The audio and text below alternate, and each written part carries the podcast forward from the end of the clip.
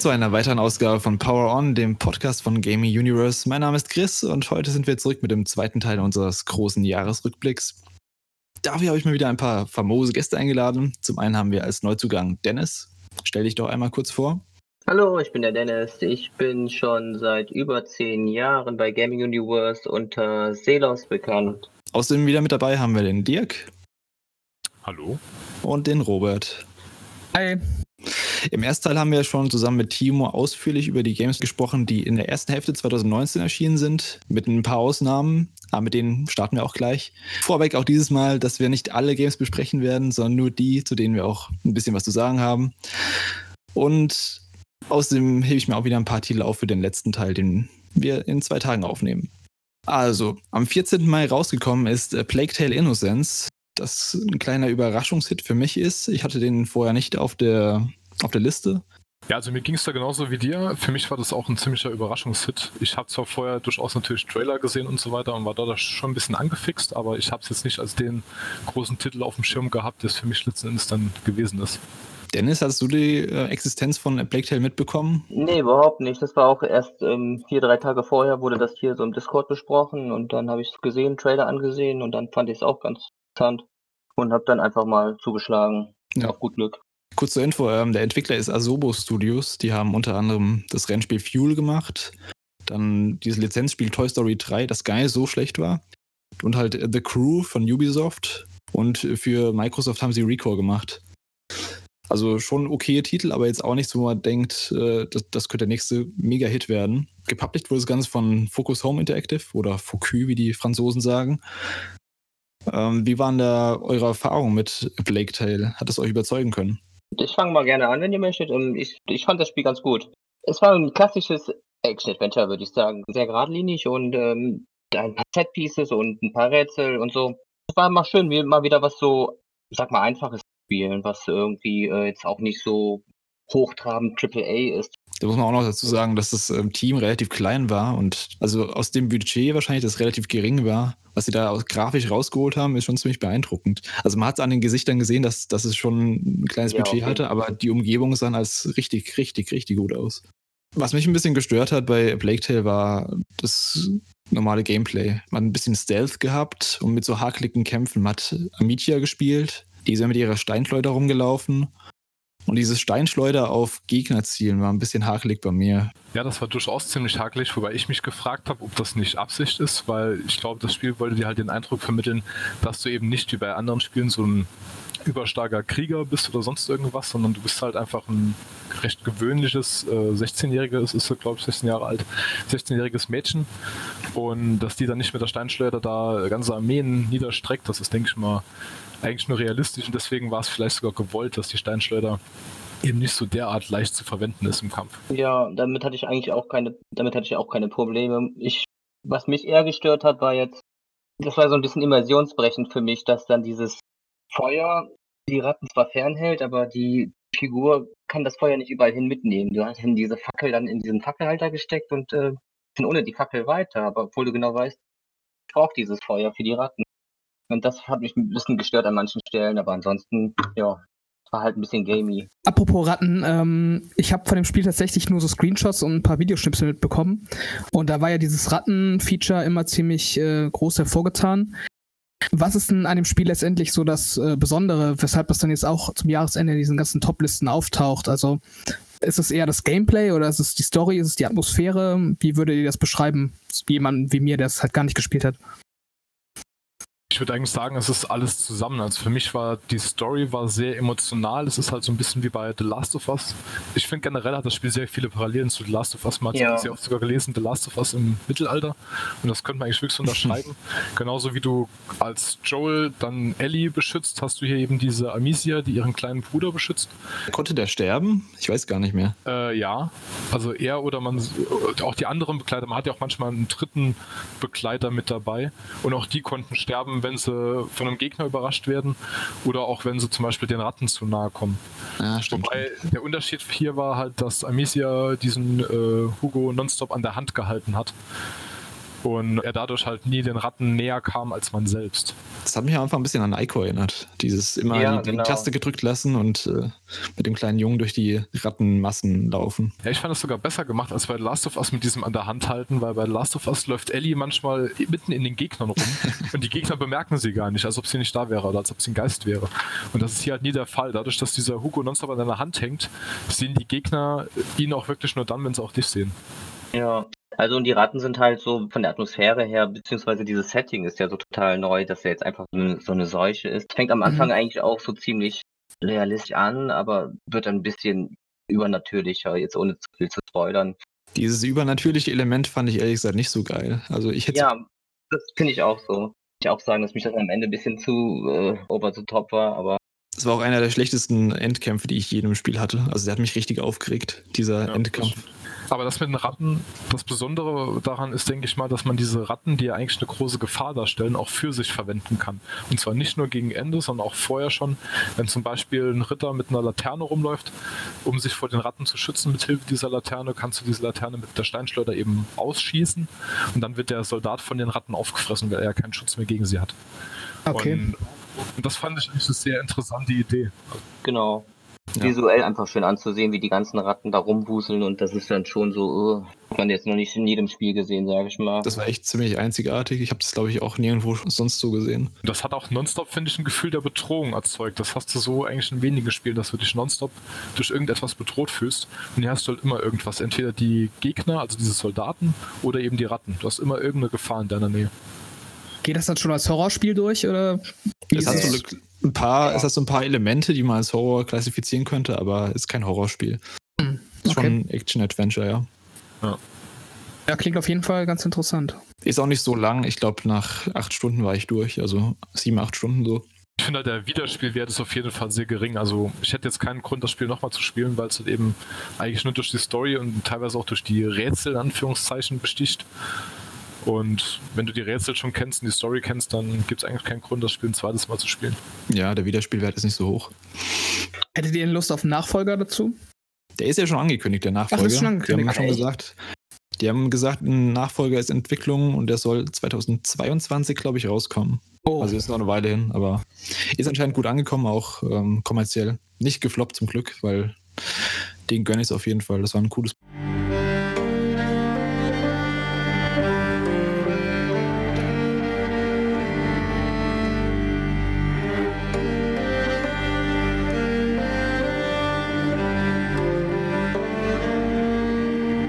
Dann haben wir am 18. Juni Bloodstained Ritual of the Night gehabt, das für PlayStation 4, Xbox One, Switch und PC erschienen ist. Das war das der inoffizielle Castlevania-Nachfolger von Koji Igarashi, der früher bei Konami war und jetzt halt keine Lizenz mehr hatte und sich dann eine eigene IP ausgedacht hat und die dann als Kickstarter-Kampagne gestartet hat und so zeigen wollte, dass die Art von Spielen, also, also Metroidvanias, immer noch ähm, beliebt sind.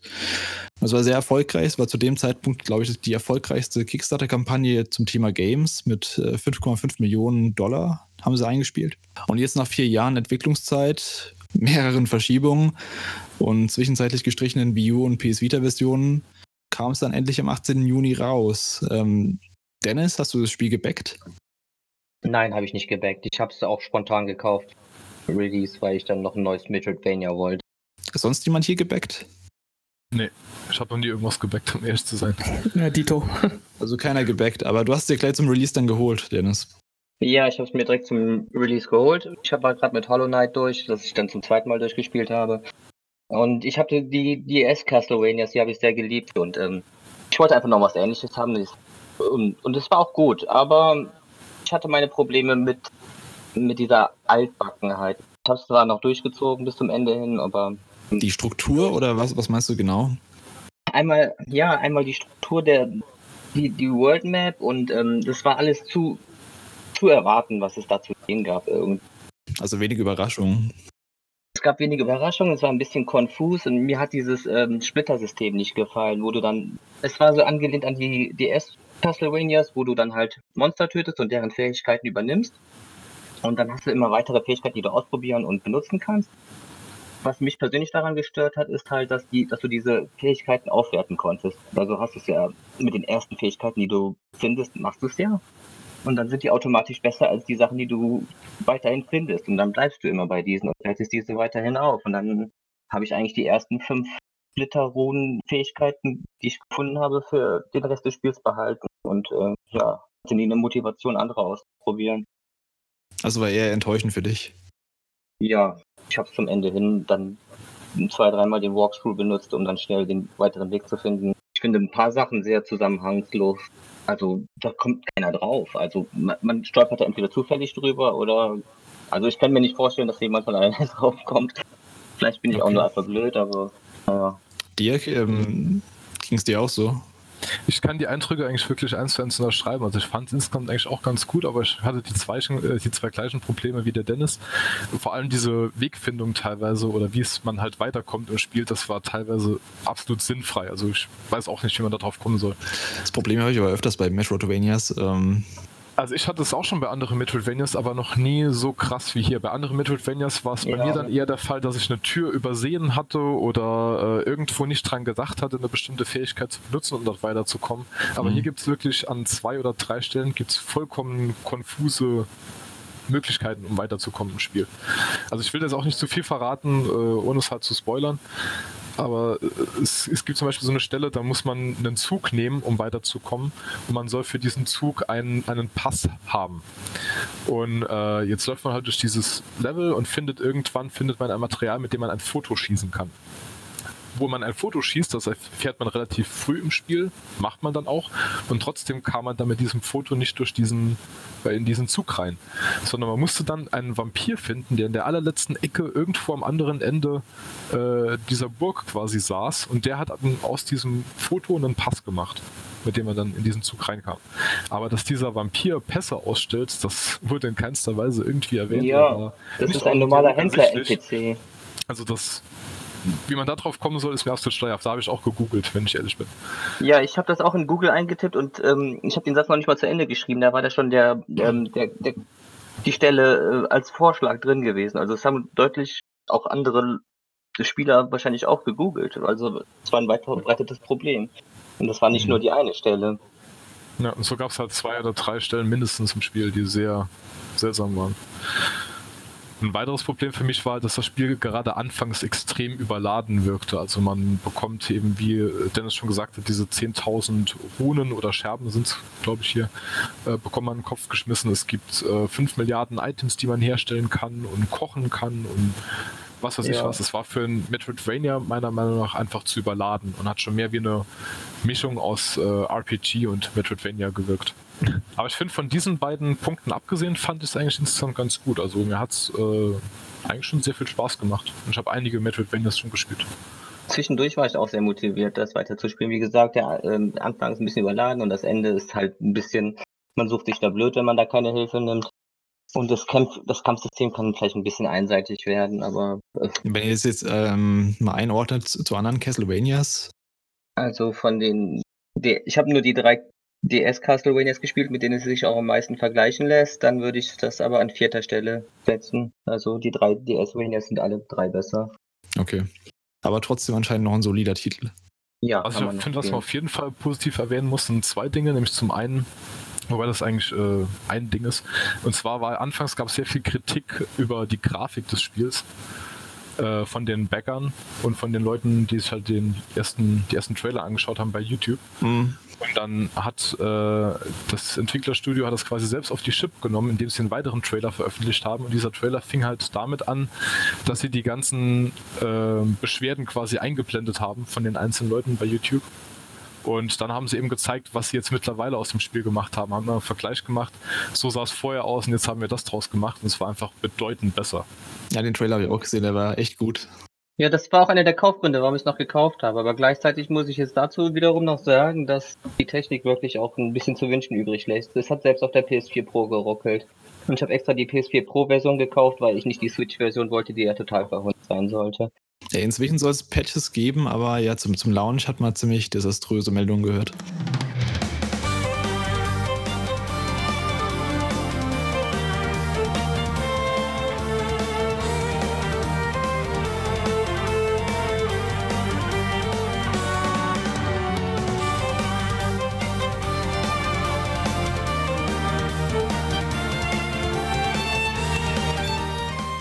Dann am 28. Juni für Switch erschienen ist eine Lieblingstitel der, des Gaming Universe Forums, zu dem wir auch eine ganze Artik eine Artikelreihe bzw. Contestreihe gestartet haben. Äh, die Rede ist natürlich von Super Mario Maker 2. Und es war ja klar, dass, also für mich war klar, dass irgendwann ein Super Mario Maker für Switch kommt. Die Frage war ja nur, ob es ein Port wird vom Wii U-Ableger oder ein richtiger Nachfolger. Sie haben jetzt einen richtigen Nachfolger draus gemacht und der ist meiner Meinung nach ziemlich gut geworden. Ähm, Dennis, du hast dir extra Super Mario Maker 2 geholt für den Contest. Richtig, richtig. Ich hab's ja, ich sehe es ja ein bisschen anders. Für mich ist das quasi ein Port, der als Super Mario Maker 2 betitelt wird. aber, aber es ist ja trotzdem noch ein gutes Spiel und ähm, diese Contests, die haben mir dann doch den Anreiz gegeben, das einfach mal zu kaufen, weil ich wollte mal sehen, was ihr so daraus baut. Und, ähm, Kann ich davon ausgehen, dass du hauptsächlich einer der Spieler bist, die hauptsächlich bauen in Super Mario Maker? Äh, nein, nein. Äh, Nicht, okay. Ich kann überhaupt nicht bauen sogar. Aber äh, wenn man ein Thema vorgibt, dann hat man so, eine, so einen Leitfaden irgendwie. So ganz allein käme ich niemals auf irgendwelche Ideen. Aber so mit diesen diese, diese Themen, die vorgegeben werden, die motivieren mich dazu, das etwas zu bauen. Weil es gab ja schon 100 eigene Level von ähm, Nintendo, die auch ziemlich kreativ waren teilweise. Ja, sicher. Die waren gut, aber es waren halt Mario-Level, ne? Aber ziemlich kreativ teil, also ziemlich äh, ungewöhnliche Mario-Level. Genau deswegen hätte ich es doch nicht gesagt, dass es Mario-Level waren, weil ich finde, Mario-Level dieser Art siehst du eigentlich in keinem Mario-Spiel. Und gerade Mhm. deswegen fand ich es eben so interessant, dass man mal sieht, was aus dieser Mario-Formel beziehungsweise aus den Elementen, die es in Super Mario-Spielen gibt, was man da eigentlich so alles auch noch draus bauen kann. Gut, da muss ich euch schon ein bisschen zustimmen. Und diesen Abenteuermodus gab es, glaube ich, auch im ersten Teil nicht, oder? Da gab es keinen. Nicht in der Form. Du hattest auch Level von Nintendo, aber die waren eher so aneinandergereiht, ohne diesen Bauaspekt. Also du, hast ja, du sammelst ja jetzt Münzen, um dieses Schloss zu Ende zu bauen. Das gab es da nicht so. Ja, da waren schon ein paar gute Level dabei, aber ähm, jetzt auch nicht irgendwie, was man jetzt nicht vorher bei im Online-Modus von Super Mario Maker 1 irgendwie so ähnlich gesehen hätte, sage ich mal. Aber Aber es ist eigentlich schon ganz gut, dass Nintendo dafür dich vorsortiert, weil ich meine, mit diesem Online-Modus gibt es ja auch einen Haufen äh, Mist, den die Leute da hochladen. Oder Mhm. sehr mittelmäßige Level. Und so hast du halt schon eine gute Auswahl, die von Nintendo selbst halt getroffen wurde im Prinzip. Ich hätte mir gern von Nintendo mehr kleinere Updates gewünscht, um das ein bisschen am Leben zu halten, die ganze Community. Jetzt kam ja zum Glück vor kurzem erst dieses Zelda-Update, was richtig cool ist. Aber ansonsten war da nicht so viel los. Ne? ja, definitiv. Ich habe auch schon äh, gescherzt hier im Discord, dass dann auf jeden Fall Nintendo, wenn sie ein Update machen würden, Geld dafür nehmen oder Super Mario Maker 3 draus. Aber habe mich jetzt total positiv überrascht, dass das Update dann quasi doch kostenlos ist und dann voll in diesen, dieses Zelda-Upgrade da reingebracht, das ja schon sehr viele neue Möglichkeiten mitbringt. Hat da schon jemand reingeschaut? Also ich habe es noch nicht angeschaut. Ich habe nur mal kurz ausprobiert, äh, was Link da alles kann. Und ich dachte halt, man könnte das auch in allen äh, Themen quasi verwenden, aber es geht nur in dem Super Mario Bros. Thema. Ach so, okay. Bei allen anderen geht es gar nicht. Mhm. Und ähm, ist schon ganz cool. Ich denke mal, da kann man sehr vieles mitmachen. Aber wirklich gebaut habe ich jetzt selbst auch noch nichts. Ist auf jeden Fall auch ein Titel, in den ich immer wieder gern reinspiele. Einfach Level, ein Online-Level nehmen oder irgendwas random Bau. Und der wird uns wahrscheinlich auch noch eine Weile begleiten, weil die Baucontests bei uns auch noch weitergehen. Ich hoffe doch. Wir haben jetzt gerade unseren fünften, glaube ich. Genau. Und im nächsten Jahr machen hoffentlich auch wieder ein paar mehr Leute mit. An der Stelle ein kleiner Aufruf an alle aus der Community. Baut mit, votet mit, spielt mit und habt Spaß. Oder ärgert euch über die schlechten Level der Reicher. Robert, hast du äh, mit Mario Maker irgendwas zu tun gehabt? Ich, ich finde das Prinzip auch ziemlich cool, ähm, aber da ich auch nicht so der, ja, der Editor und ähm, Baumeister bin, habe ich mich da Mhm. noch nicht so rangetraut. Ich habe mich nur immer gefragt, ob das Bauen genauso gut funktioniert wie auf der Wii U, weil man ja auf der Wii U, soweit ich weiß, äh, hauptsächlich mit dem ähm, Touchscreen gebaut hat. Und das ist ja mit der Switch, wenn sie im Dock steht, nicht mehr möglich. Gibt es da irgendwie äh, Probleme oder merkt man da Ja, also ich habe gemerkt, dass es ein bisschen schlechter geht als auf der Wii U. Mhm. Also macht es hauptsächlich mit dem Finger jetzt. Du kannst auch mit, mit den Analogsticks, aber das ist ein ziemliches Gefuttel, wenn du es damit machst. Mhm. Ähm, ich habe mir überlegt, so ein Nintendo Switch Touchpen extra dafür zu holen. Mache ich vielleicht Ha. auch noch. Weil das ist schon praktisch, so einen Stift zu haben, den du pointiert halt ein Level bauen kannst.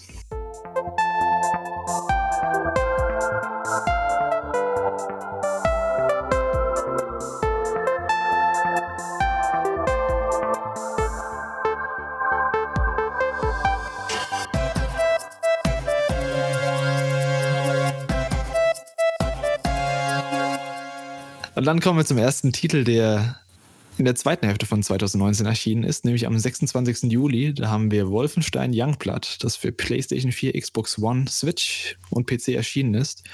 Auch wieder entwickelt von Machine Head, die ja schon die Vorgänger entwickelt haben, also Wolfenstein New Order, New Colossus und äh, Old Blood hieß, glaube ich, das erste Spin-off. Genau. Ich war vor Release jetzt eigentlich nicht so angetan von dem Spiel, weil in den Trailern im Gegensatz zum, zu den anderen Spielen die Geschichte nicht so im Fokus stand. Also ich habe daraus nicht so lesen können, dass das jetzt eine, richtige Story-Erweiterung wird und das war es ja scheinbar auch nicht. Das Spiel spielt einige Jahre nach den Ereignissen von Teil 2. Man spielt die Zwillings, äh, Zwillingstöchter von BJ Blazkowicz und es ist eher eine Art Koop-Shooter geworden. Dirk, du hast durchgespielt. Du kannst, glaube ich, mehr dazu sagen. Genau, also das hast du schon richtig gesagt. Das ist wirklich, äh, die Story steht nicht allzu sehr im Vordergrund, sondern es ist wirklich im Prinzip einfach nur eine Koop-Variante von Wolfenstein 2.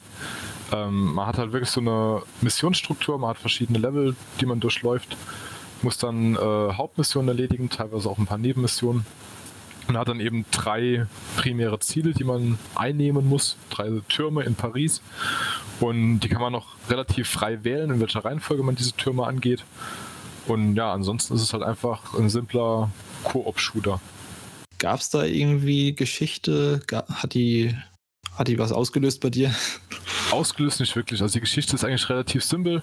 Ähm, es gibt am Anfang einen kleinen also ein kleines Intro, das so ein bisschen zeigt, welches Verhältnis die beiden Schwestern zueinander haben, welches Verhältnis die zu ihren Eltern haben.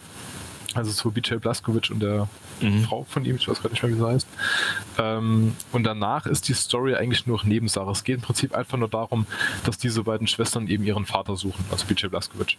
Das ist eigentlich die gesamte Story. Gibt es denn einen Koop-Modus, ähm, ein Splitscreen? Meine ich, ein Splitscreen-Koop-Modus. Das kann ich nicht sagen, weil ich es am PC gespielt habe und über in, übers Internet ja. halt äh, gespielt habe. Deswegen weiß ich das gerade nicht. Aber ich könnte mir es durchaus vorstellen, weil ich meine, zu zweit Koop gibt es ja durchaus häufig bei Eco-Shootern, immer noch. Aber wie läuft das denn mit dem Koop? Ist das jetzt äh, relevant? Also muss man da irgendwie Teamrätsel oder sowas lösen? Oder ist das äh, Teamrätsel würde ich das nicht bezeichnen, aber du hast schon solche Fälle, wo einer zum Beispiel an eine Tür kommt und muss dann Code eingeben und der Partner findet dann diesen Code irgendwo an einem Computer, in den er sich reinhackt. Und dann sagst du deinem Partner quasi den Code, den er an der Tür eingeben muss. Oder du hast eben Schalter, wo beide dann einen Schalter betätigen müssen gleichzeitig, damit eine Tür aufgeht. Aber das war es im Prinzip auch schon im Koop. Aber es ist eigentlich schon auf Koop total ausgelegt, weil selbst wenn du alleine spielst, hast du die andere Schwester als KI bei dir. Okay. Daran sieht man schon, dass es eben total auf Ich habe eben nochmal nachgeschaut, es gibt keinen Splitscreen in Youngblood. Leider. Okay. Das ist natürlich schade, ja. Was ich ein bisschen merkwürdig fand bei Youngblood, das spielt ja circa 18 Jahre nach, nach dem zweiten Teil. Mhm. Und der zweite Teil ist ja mit einem ziemlichen Cliffhanger eigentlich geendet. Ist es dieselbe Zeitlinie oder haben die jetzt einfach eine alternative Zeitlinie aufgemacht, in der sozusagen die Zwillingstöchter von BJ dann Nazis killen? Ne, es ist schon dieselbe Zeitlinie. Also es setzt das Ganze, also nicht direkt fort, weil klar es sind 18 Jahre dazwischen, mhm. aber es ist schon die gleiche Zeitlinie mit der gleichen Geschichte. Weil dann frage ich mich halt, weil sie die werden ja auf jeden Fall einen dritten Teil machen, wo sie den dann ansetzen. Ja, das habe ich mich halt auch schon gefragt, weil es hieß ja, dass Teil 3, äh, dass das Youngblood quasi so den, den Übergang zu Teil 3 genau. bilden wird. Und das kann ich mir halt auch nicht so ganz vorstellen, weil, wie du richtig sagst, irgendwie müsste ja Teil 2 noch fortgesetzt werden. Vor allem jetzt weiß man ja schon, dass er überlebt und äh, seine zwei Töchter gesund auf die, na, die sind ja schon auf die Welt gekommen, aber. Verwechselst du nicht gerade was? Der Cliffhanger war doch in Teil 1. Ja, ja, ich, das, das schon, aber ich meine, dass, dass sie gesund aufwachsen, das meine ich. Ach so, ja, genau. Ja, also das weiß man. Glaube, das Problem, das Problem zu einem eventuellen dritten Teil ist dann vor allem, dass das Spiel ja echt nicht gut ankam. Also ich habe sehr viel Kritik dazu gehört, dass ähm, die beiden äh, Schwestern überhaupt nicht sympathisch wären und ähm, dass auch dieses Konzept äh, mit diesen Rollenspielelementen, dass die Gegner ja, glaube ich, mit leveln oder mit skalieren oder zumindest unterschiedlich stark sind, dass das, sodass man da immer wieder auf so äh, Hürden ähm, trifft, wo man dann so Bullet Sponge Gegner hat, ähm, dass das alles Kritikpunkte waren an dem Spiel. Und dann äh, frage ich mich, inwieweit sie das dann für den dritten Teil noch alles berücksichtigen. Also konzeptuell und auch hinsichtlich, hinsichtlich der Story. Also ich denke mal, dass Teil 3 wieder ein normaler Singleplayer-Ego-Shooter wird. Also ich glaube nicht, dass die das mit dem Coop nochmal machen. Zum einen, weil es eben nicht so gut ankam. Zum anderen hat sich das mit den zwei Schwestern eben gerade angeboten. Aber ich gehe mal stark davon aus, dass man im dritten Teil nochmal BJ Blazkowicz spielen wird. Ja. Weil er halt eben der Hauptcharakter ist und weil die Schwestern eben auch nicht so beliebt waren. Was ich durchaus verstehen kann, weil die Schwestern waren für mich so ein bisschen das weibliche Pendant zu den Gears of War Charakteren. ähm, Halt Was ja eigentlich gut wäre. Das schon ein bisschen meine Sprüche drüber abgelassen, aber es ist halt einfach, die sind wirklich nicht so furchtbar sympathisch. Die sind halt sehr. Also es waren weibliche Proleten oder was? Ja, so ungefähr. Also die hauen nonstop derbe Sprüche raus und äh, ja, weiß nicht. Also nicht so die beliebtesten Charaktere auf jeden Fall. Ich will euch was zeigen. Wow. Alles oder nichts. Genau wie Papa gesagt hat.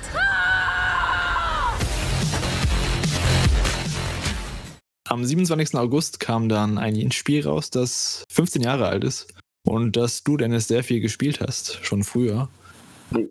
Es gab ja. auch zeitweise einen ziemlichen Hype um das Spiel und die Rede ist oh, natürlich ja. von World of Warcraft Classic. Der Hype ist immer noch da. Wie ist der das? Ähm, Dennis, wieso sollte man World of Warcraft Classic anstatt des aktuellen World of Warcraft spielen?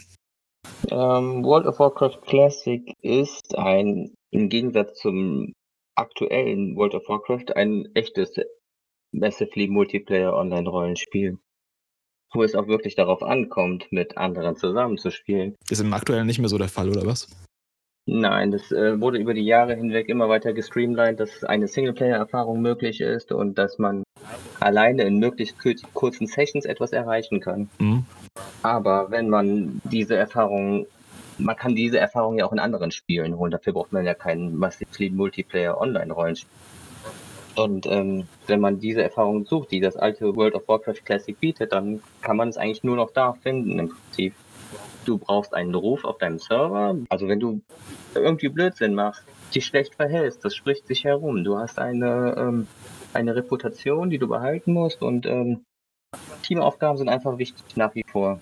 Und ähm, ja, ich habe es mit derselben Begeisterung gespielt wie vor 15 Jahren. Man hat sich eingeloggt, aber und die Server waren brechend voll gewesen. Ja, du hast öfter mal gesagt, dass, äh, dass du in der Warteschlange sitzt. Ja, genau. Also es waren ja zuerst noch nicht mal deutsche Server angekündigt. Blizzard hatte nicht gedacht, dass irgendwie deutschsprachige Server ähm, nötig wären, sondern dass ein EU-Server reichen Ach, würde für okay. all die. Da wurde im Vorfeld einer angekündigt und äh, als der dann voll war mit Voranmeldungen, haben die noch einen zweiten gemacht und mittlerweile sind wir bei acht, acht deutschen Servern, glaube ich. Äh, der Hype ist noch da. Das ist definitiv äh, so. Wie war, wie war es denn im Vorfeld? Hast du dich, äh, wolltest du sowas haben? World of Warcraft Classic? ich weiß nicht, ob ihr das kennt, aber manchmal möchte man ja gerne sein altes Spiel nochmal spielen, aber mhm. ähm, das ging mit World of Warcraft ja einfach nicht. Du hast dich eingeloggt und es war ein anderes Spiel. Es, äh, es ist nicht zu vergleichen. Also das, das aktuelle Retail-Spiel mit dem Classic-Spiel ist ja einfach, einfach nicht zu vergleichen und äh, da blieb nur die Möglichkeit, auf einen Privatserver zu wechseln, was ja einerseits, ich weiß nicht, ob es jetzt mittlerweile legal ist, aber Wahrscheinlich nicht. Und andererseits ist es nicht dieselbe Erfahrung, weil der ist ein Privatserver, da ist irgendwas verändert. Wahrscheinlich ein paar Parameter sind anders oder die Bevölkerung ist zu klein etc. Und mit World of Warcraft Classic hast du jetzt die Möglichkeit, nochmal ein Spiel so zu spielen wie, weiß ich nicht, wenn du jetzt heutzutage Mario 64 einlegst und in dein N64 einlegst und das auf einem Röhrenfernseher einschaltest. Ähm, Dirk, du hast World of Warcraft früher auch gespielt, aber du hast jetzt Classic, glaube ich, nicht gespielt. Gab es da einen Grund für? Ja, der Grund war eigentlich hauptsächlich mein Privatleben, dass man halt äh, mit Job und Kind äh, nicht mehr so die Zeit hat, da so viel Zeit zu investieren in so ein Spiel, weil World of Warcraft frisst halt schon unglaublich viel Zeit. Aber du hättest schon Interesse gehabt am Classic. Ja, definitiv, weil äh, aus den gleichen Gründen, die Dennis jetzt eigentlich auch schon genannt hat, weil es war ja gar nicht mehr möglich, das Spiel so zu spielen, weil mit dem dritten Add-on Cataclysm ist ja die komplette alte Spielwelt verändert worden. Also die ist teilweise zerstört worden, teilweise ja. ist neues Leben entstanden, wo vorher tote Erde war und so weiter. Das hat sich die komplette Spielwelt hat sich gewandelt. Das heißt, du konntest diese alte Spielwelt, wie sie damals war, konntest du gar nicht mehr spielen, bis es jetzt Classic gab. Es kamen ja in den anderen Add-ons kamen immer komplett neue Gebiete hinzu, also da wurde ein neuer Kontinent entdeckt oder eine neue Welt äh, war begehbar, also ein neuer Planet. Aber diese alte Welt aus dem Original Warcraft war einfach nicht mehr so vorhanden und das war jetzt erstmals wieder möglich. Und Wir haben eben diese ganzen Neuerungen ja. haben mir auch nicht so gefallen, die Dennis jetzt schon angesprochen hat. Äh, es war auch immer weniger, also immer mehr Casual eigentlich, auch wenn ich den Begriff jetzt ungern verwende, aber ähm, zum Beispiel Talentbäume wurden ja meines Wissens nach komplett entfernt irgendwann.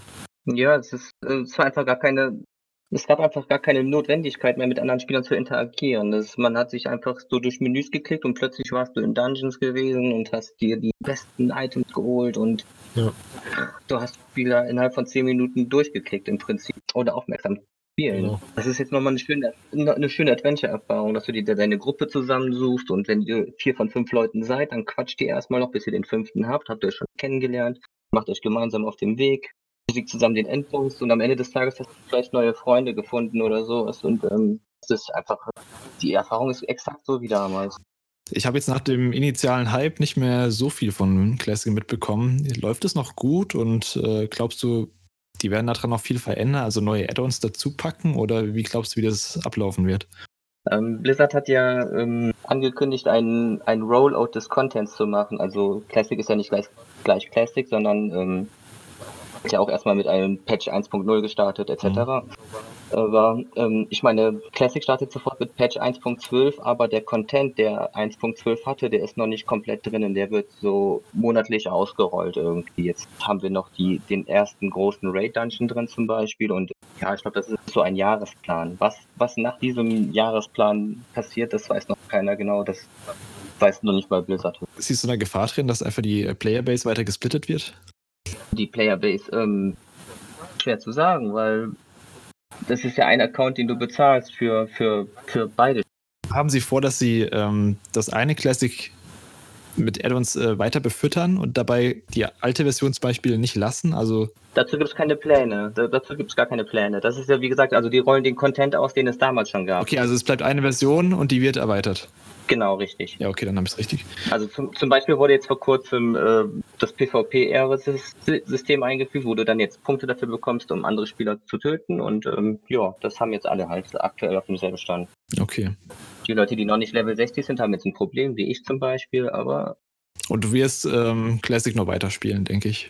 Ich habe mindestens vor Level 60 noch zu erreichen und ich bin jetzt Level 52. Ich habe jetzt etwa 170 Spielstunden drin. Also es ist schon mal eine ganz andere Hausnummer, die du da an Zeit reinstecken musst.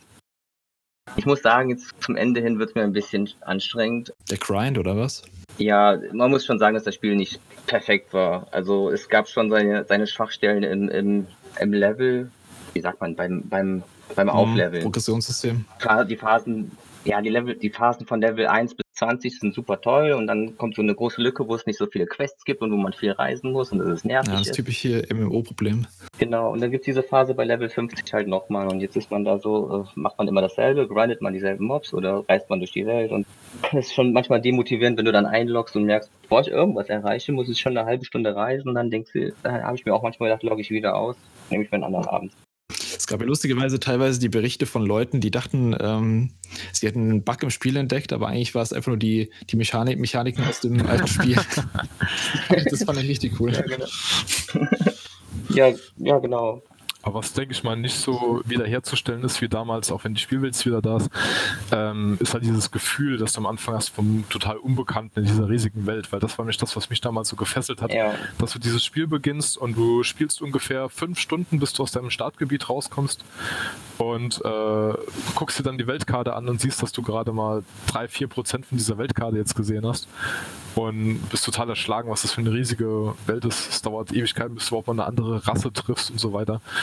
Und dieses Gefühl des Unbekannten, ja. das kannst du, denke ich mal, nicht wiederherstellen, wenn du jetzt eine, äh, eine Spielerschaft hast, die größtenteils halt schon alles kennt. Ja klar, die meisten sind wahrscheinlich auch schnell ähm, zu den Sachen gerannt, die sie kannten und äh, so schnell wie möglich auf Level 60 hoch. Ja, das muss man sagen. Die, alles ist wie damals, nur die Community, Community ist es nicht. Aber ich empfehle es trotzdem jedem, das mal irgendwie die Erfahrung mitzunehmen, sei es nur ein paar Stunden, weil diese Erfahrung ist äh, flüchtig und die kann man nicht festhalten. Auch, auch jetzt, wo Classic äh, äh, existiert, existiert es nur für den Moment. Und ich empfehle es jedem mal, der ein bisschen Neugier daran hat. Alles klar.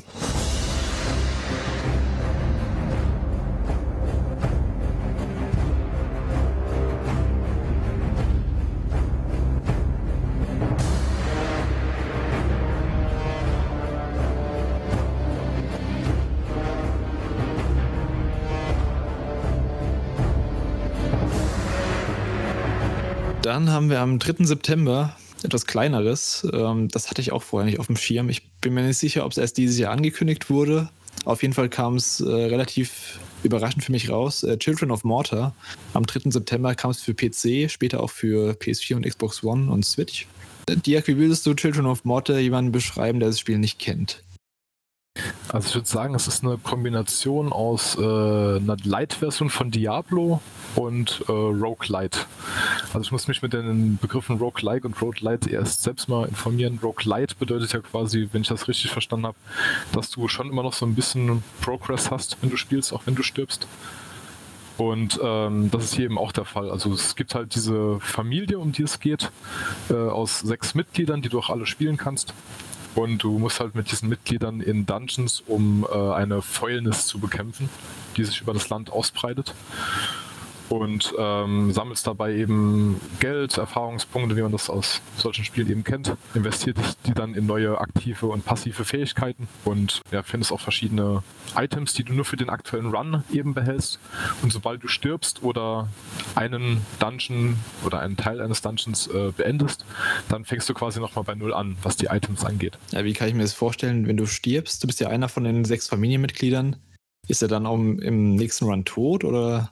Ähm, nee, tot nicht. Also du kannst immer nur einen aussuchen und äh, wenn du zu lange mit einem dieser Familienmitglieder spielst, also zum Beispiel äh, zu oft hintereinander kurze Runs machst oder einen sehr langen Run, dann werden diese Familienmitglieder von einer Fäulnis befallen mhm. und können dann für eine gewisse Zeit nur mit verringerter HP in die Dungeons rein. Und deswegen wirst du quasi dazu gezwungen, auch die anderen Familienmitglieder mal zu spielen. Aber die sind nicht dauerhaft tot, sondern du kannst dann, wenn du möchtest, auch mit dem gleichen Familienmitglied nochmal einen Run starten. Das geht durchaus. Ja, es gibt wohl so eine, so eine Ingame-Erklärung dafür, dass die Mitglieder gerettet werden kurz vor dem Tod. Genau, die haben so einen Anhänger bei sich. Dieser Anhänger teleportiert sie quasi aus dem Dungeon raus, wenn sie tödlich verletzt werden, damit sie in letzter Sekunde quasi gerettet werden. Und äh, wie mhm. gesagt, dass sie diese verringerte HP haben, das wird eben auch dadurch erklärt, dass sie zum einen erschöpft sind von dem Kampf gegen diese Fäulnis. Das ist generell so ein Aspekt, den ich eigentlich sehr schön an dem Spiel finde. Es erklärt eigentlich alles, was in dem Spiel passiert, anhand der Story. Also es gibt nichts, was jetzt einfach nur durch, es ist ein Gameplay-Element und es ist halt so erklärt wird, sondern es hat immer einen Bezug zur Geschichte. Es gibt zum Beispiel auch, ähm, so wird dieses ganze Familienthema ist generell sehr präsent im Spiel. Und das wird zum Beispiel auch dadurch eingebunden, dass wenn du eine gewisse Anzahl an Talentpunkten investierst, dann erhält eines dieser Familienmitglieder ein passives Talent, das für die gesamte Familie gilt. Zum Beispiel kann dann der Vater dieser Familie, das ist ein Krieger mit Schwert und Schild, wenn der eine gewisse Anzahl an Talentpunkten investiert hat, dann kann der andere Familienmitglieder einmalig alle fünf Minuten vor dem Tod retten. Dann kommt der im letzten Moment dazwischen gesprungen, hält ein Schild vorne dran und dann wird dieser tödliche Schlag eben abgewehrt. Ja, ich muss auch sagen, ich finde dieses ganze, diese ganze Thematik finde ich sehr ansprechend. Mal irgendwie ein bisschen anders und äh, finde ich schön. Das ist so eine Familie, die in so einem großen Haus wohnt und gemeinsam auch gegen die Fäulnis wehrt. Mich hat der Stil auch angesprochen, aber ich habe dann von diesen Rogue-Elementen mitbekommen und dann habe ich mir gleich gedacht, okay, das kann ich mir schenken, weil darauf habe ich keine Lust. Also ich war da auch anfangs auch abgeschreckt, weil ich hatte mit Rogue-like oder Rogue-Lite vorher eigentlich auch keine Berührungspunkte. Mhm. Und äh, habe auch gedacht, da jetzt einen Run zu machen von, keine Ahnung, 20, 30 Minuten und du hast keinen Fortschritt, ist ja super nervig. Aber so ist es halt eigentlich nicht, weil du kannst durch dieses Geld, was du sammelst in einem Run, kannst du dann deine passiven Fähigkeiten verbessern oder deine Attribute verbessern. Und dadurch hast du schon immer ein bisschen Progress. Das heißt, wenn du in einem Run dann stirbst, weil du nicht gut genug warst, dann wird es im nächsten Mal ein bisschen leichter, weil du dann stärker an den nächsten Run rangehst. Es gibt, also, okay. es gibt kein Progress verloren. Also bei dem Spiel, da kannst du, da zählt jede Minute, die du reinsteckst. Sehr schön ist auch, ich habe es jetzt noch nicht ausprobiert, aber man kann es halt eben im Koop spielen, immer zu zweit. Ja, das wollte ich auch. Und das macht, denke ich mal, dann schon richtig viel Spaß. Geht es in einer Konsole oder? Ähm... Ja. Okay, cool. Geht in einer Konsole. Das Gameplay an sich ist auch einfach sehr spaßig, weil du da äh, schnelle Action, die du kannst du zwischendurch äh, einfach mal einschieben, mal so eine Session spielen, 15 Minuten. Perfektes Spiel für die Switch, würde ich sagen.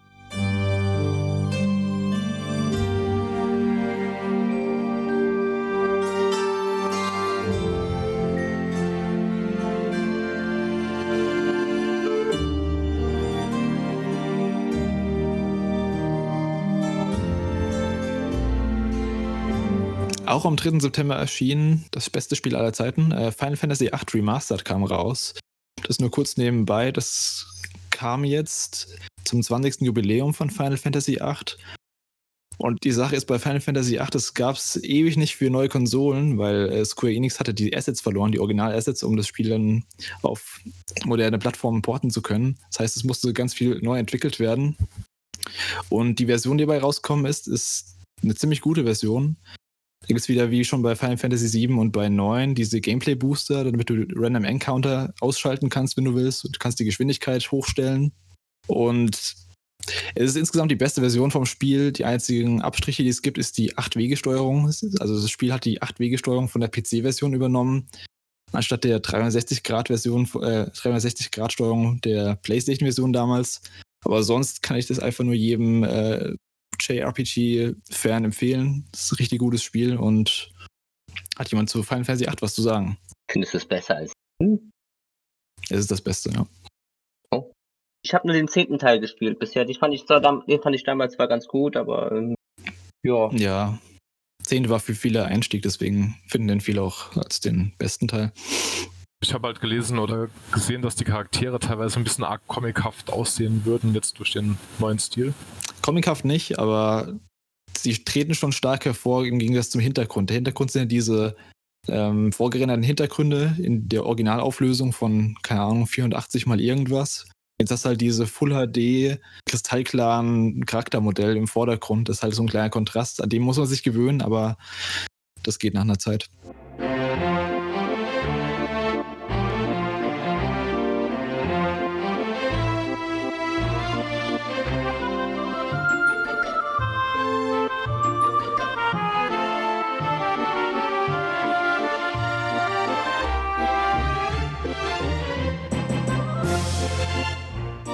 Dann haben wir am 20. September auch eine Neuauflage beziehungsweise ein Remake eines Gameboy-Klassikers aus dem Jahr 1993, The Legend of Zelda Link's Awakening. Das kam jetzt äh, für die Nintendo Switch raus und wurde letztes Jahr zum 25. Jubiläum, glaube ich, angekündigt. Ähm, ich habe jetzt nur verschwommene Erinnerungen an das Spiel, weil ich es nur mal kurz gespielt hatte als Kind. Hat es jemand von euch das Original gespielt? Ja, nicht zum, nicht zum Anfang, also nicht als es raus war, sondern ein paar Jahre später. Aber ja, ich habe es auch damals durchgespielt. Und du mochtest es schon damals? Ich fand es damals gut für die Gameboy-Variante, aber es, äh, ich habe Link to the Past bevorzugt. Was mir nicht so bewusst war, dass äh, Link's Awakening eins der beliebtesten Zeldas war, äh, ist. Das kann ich aber auch nicht nachvollziehen. Weil normalerweise hört man immer nur von äh, Ocarina of Time oder von Majora's Mask hört man oft A Link to the Past, aber Link's Awakening kam jetzt für mich so ein bisschen aus dem Nichts. Das kann ich auch nicht nachvollziehen und ich glaube auch, dass das jetzt ähm, einfach so ein bisschen Nostalgiefläche ist, glaube ich. Weil, weil es halt so wenig Leute ähm, gespielt haben, beziehungsweise es, es so lange her war. Jetzt das Remake dürfte die Leute nochmal aufrichten, glaube ich. Ja. Es ist auch einfach kein besonders gutes Spiel, um direkt mal mit einer Kontroverse einzusteigen. Ähm, Du hast gespielt, ja, Robert? ich habe ja, ich habe es gespielt. Ich habe auch ähm, im letzten Teil des Podcasts schon am Ende kurz erwähnt, dass es äh, vielleicht meine größte Enttäuschung des Jahres ist. Wow. Ähm, obwohl ich, also ich bin schon Zelda-Fan, ähm, aber jetzt auch nicht so der größte Fan überhaupt.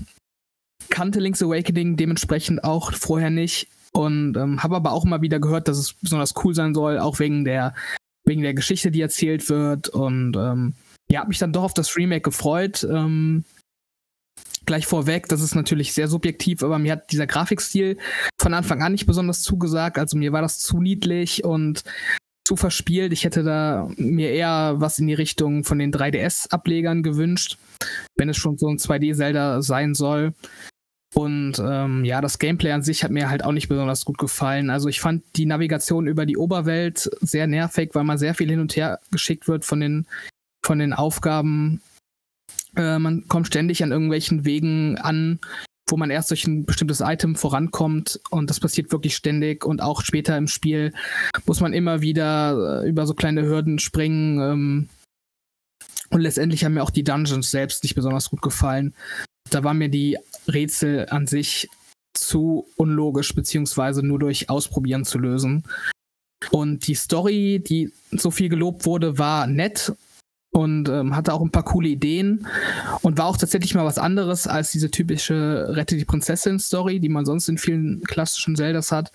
aber das war halt auch wahrscheinlich auch durch die Limitation des Gameboys überhaupt nicht ausgereift. Man hätte Mhm. da viel mehr draus machen können.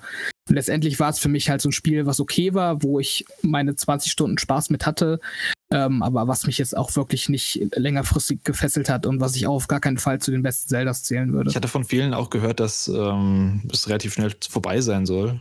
Kannst du die Kritik verstehen?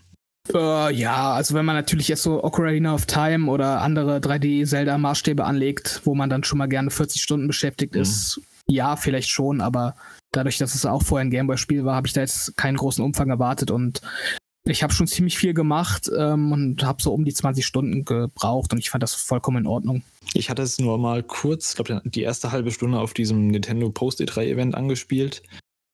Und äh, also wie gesagt, ich kannte den, das Original nur so ein bisschen rudimentär. Und ich fand es auch ganz nett, sah knuffig aus, aber es war jetzt auch nichts, wo ich ähm, sofort zu Release, das ist eher so ein Titel gewesen, wo ich gedacht habe, okay, das hole ich mir mal, wenn es im Angebot ist. Aus den Augen, aus den Sinn, ja, irgendwie. Ist ja auch so eine Sache bei, bei, dem, bei Link's Awakening, wo viele kritisiert haben, dass es genauso viel kostet wie äh, Breath of the Wild. Ähm, Ja. Könnt ihr die, könnt ihr Ja, die Kritik ja, verstehen? auf jeden Fall. Im Grunde genommen, du kannst das Remake spielen, also du kannst das Original spielen und du, du verpasst, also das Remake bietet dir nichts Neues, bis auf den, also ich finde die Grafik viel schön und ähm, das ist das einzig Nette daran, aber du kannst auch das Gameboy Original spielen und du, dir geht nichts verloren. Also ich kann die Kritik ehrlich gesagt nicht so ganz nachvollziehen, weil es ist ja, Ja. trotzdem ein aufwendig produziertes Spiel, äh, das, denke ich mal, einen Haufen Geld auch gekostet hat, einen Haufen Manpower gekostet hat und ich denke mal, das muss dann ja auch irgendwo bezahlt werden. Und dann ist es eigentlich klar, dass das Spiel auch so viel Geld kostet wie ein Vollpreistitel. Ich kenne mich da jetzt nicht genug aus, um zu sagen zu können, wie viel Ressourcen das jetzt gefressen hat, das herzustellen, aber denke mal, das ist schon gerechtfertigt. das Preis-Leistungs-Verhältnis würde ich jetzt auch nicht so direkt kritisieren. Ähm, aber weil du jetzt auch gerade Breath of the Wild angesprochen hast, das habe ich halt auch kurz vorher erst gespielt. Also ich habe meine Switch noch nicht so lange. Und äh, da hast du halt in den Dungeons richtig coole Rätsel, weil die halt alle auf Physik basieren und irgendwie äh, ja um die Ecke denken und irgendwie mit eben diesen physikalischen Gesetzen so ein bisschen spielen, also mit Gewichten und mit ähm, ja, mit also allerlei äh, logischen äh, Rätseln, wo man einfach nachdenken muss und selber auf die Lösung kommen muss. Und dann hat man halt im, im kompletten Kontrast dazu Link's Awakening, wo solche Gedanken eigentlich gar keine Rolle spielen. Und irgendwie, ja, also ich bin da nicht warm mit geworden. Also Ja. wahrscheinlich werden wir im nächsten Teil noch ein paar positivere Stimmen dazu hören. Aber mein Spiel war es halt einfach nicht. Also ich muss auch sagen, dass mir der Kontrast zwischen Oberwelt und Dungeon-Gameplay zu, zu gering war. Das, das Oberwelt-Gameplay war zu ähnlich zum Dungeon-Gameplay und für mich ist eigentlich Zelda immer das Tolle, dass sich das Gameplay in der Oberwelt und im Dungeon irgendwie unterscheidet, dass man da so, man kommt aus dem Dungeon heraus, dann ist man froh, dass man ein bisschen in der Oberwelt ist, aber bei Link's Awakening Mhm. war ich einfach nur ermüdet nach dem Dungeon, dass ich gar keinen Bock mehr auf die Oberwelt hatte, weil es eigentlich dasselbe Gameplay war. Such den Schlüssel X für Ja, genau. für Y und äh, ja. Ich, ich muss sagen, ich bin ziemlich erstaunt darüber, dass äh, es anderen auch so geht, dass die Link's Awakening für überschätzt halten, weil mir ging das auch schon lange so. Und ich dachte eigentlich, dass ich mit dieser Meinung ziemlich alleine da stehe. Wahrscheinlich werden wir auch viel Hate vom, vom GU-Forum ernten. ja. Wahrscheinlich, das kann gut sein. Aber ich denke halt wirklich, es ist eines der Zeldas, das keine besondere Mechanik irgendwie aufweist, Nee. im Gegensatz zu anderen Zeldas. Deswegen hat es mich, deswegen hat's mich auch so überrascht, dass es jetzt so als einer der besten gehandelt wird in vielen Diskussionen. Ich denke halt auch, dass da viel Nostalgie dabei ist. Nostalgie und äh, Aktualitätsbonus wahrscheinlich. Hm. Was halt auf jeden Fall gut sein könnte jetzt bei der Switch-Version, das, äh, ich kann es noch nicht sagen, weil ich es noch nicht gespielt habe, aber ich denke mal, ein großer Vorteil ist auf jeden Fall, dass du mehr Buttons zur Verfügung hast als auf dem Game Boy. Ja, das, weil das war schon ziemlich nervig beim Original, dass du eben nur zwei Buttons hast, um Schwert plus alle möglichen Mhm. Items zu verwenden. Das heißt, wenn du einen Button schon mit Schwert belegt hattest, hast du gerade nur einen einzigen Button für die Items. Ich fand das sogar auf der Switch noch nervig. Okay. Gibt es irgendwas äh, Positives zum Spiel zu sagen? die Grafik. Der Grafikstil ist ganz niedlich. Das, die Collectors Edition ist auch nett. Ja, also es ist natürlich kein schlechtes Spiel. Also ich will jetzt auch nicht zu negativ klingen. Ich hatte da schon auch Spaß mit. Ähm, es, es hat halt schon äh, ja so seine guten Stellen und auch seine witzigen Momente und seine drolligen Charaktere. Die kann man dem Spiel natürlich nicht absprechen. Und letztendlich auch so den gewissen ähm, Zelda-Charme. Ähm, ja, es gibt natürlich schon gute Elemente. Also es ist keine Vollkatastrophe. Man kann es auf jeden Fall spielen, wenn man Zelda-Fan ist.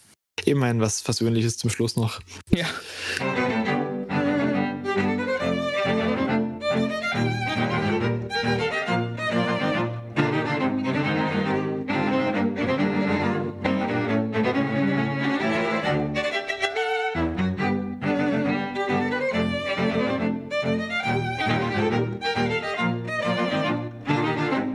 Dann, auch am 20. September, haben wir das größte Meme-Spiel des Jahres. Untitled Goose Game. Hongkong. Hongkong. Haus Haus heißt der Entwickler. Und das war ihr erstes Spiel. Und das Spiel geht ja ziemlich durch die Decke, einfach nur wegen der dämlichen Gans. Ja. Aber war es auch ein gutes Spiel? Robert, du hast gerade zu Ende gespielt. Ja, tatsächlich gestern erst. Ich habe es gestern runtergeladen und gestern durchgespielt. Das sagt auf jeden Fall schon mal, dass es äh, nicht besonders umfangreich ist, zumindest oberflächlich betrachtet.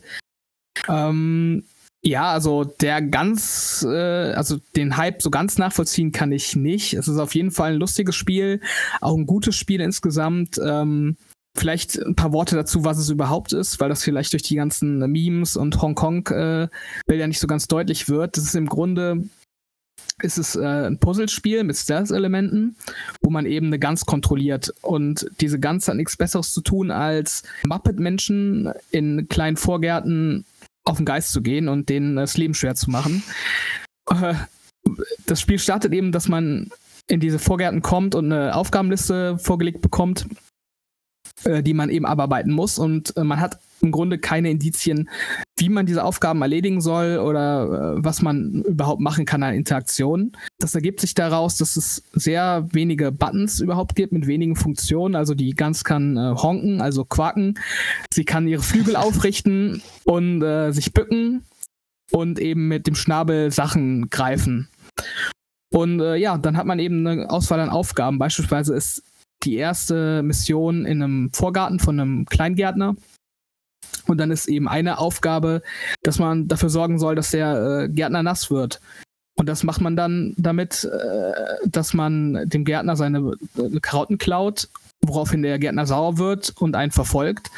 Und dann äh, springt man mit der Karotte in den Fluss und der äh, Gärtner tritt mit seinen Füßen ins Wasser und ist nass und dann hat man die erste Aufgabe geschafft.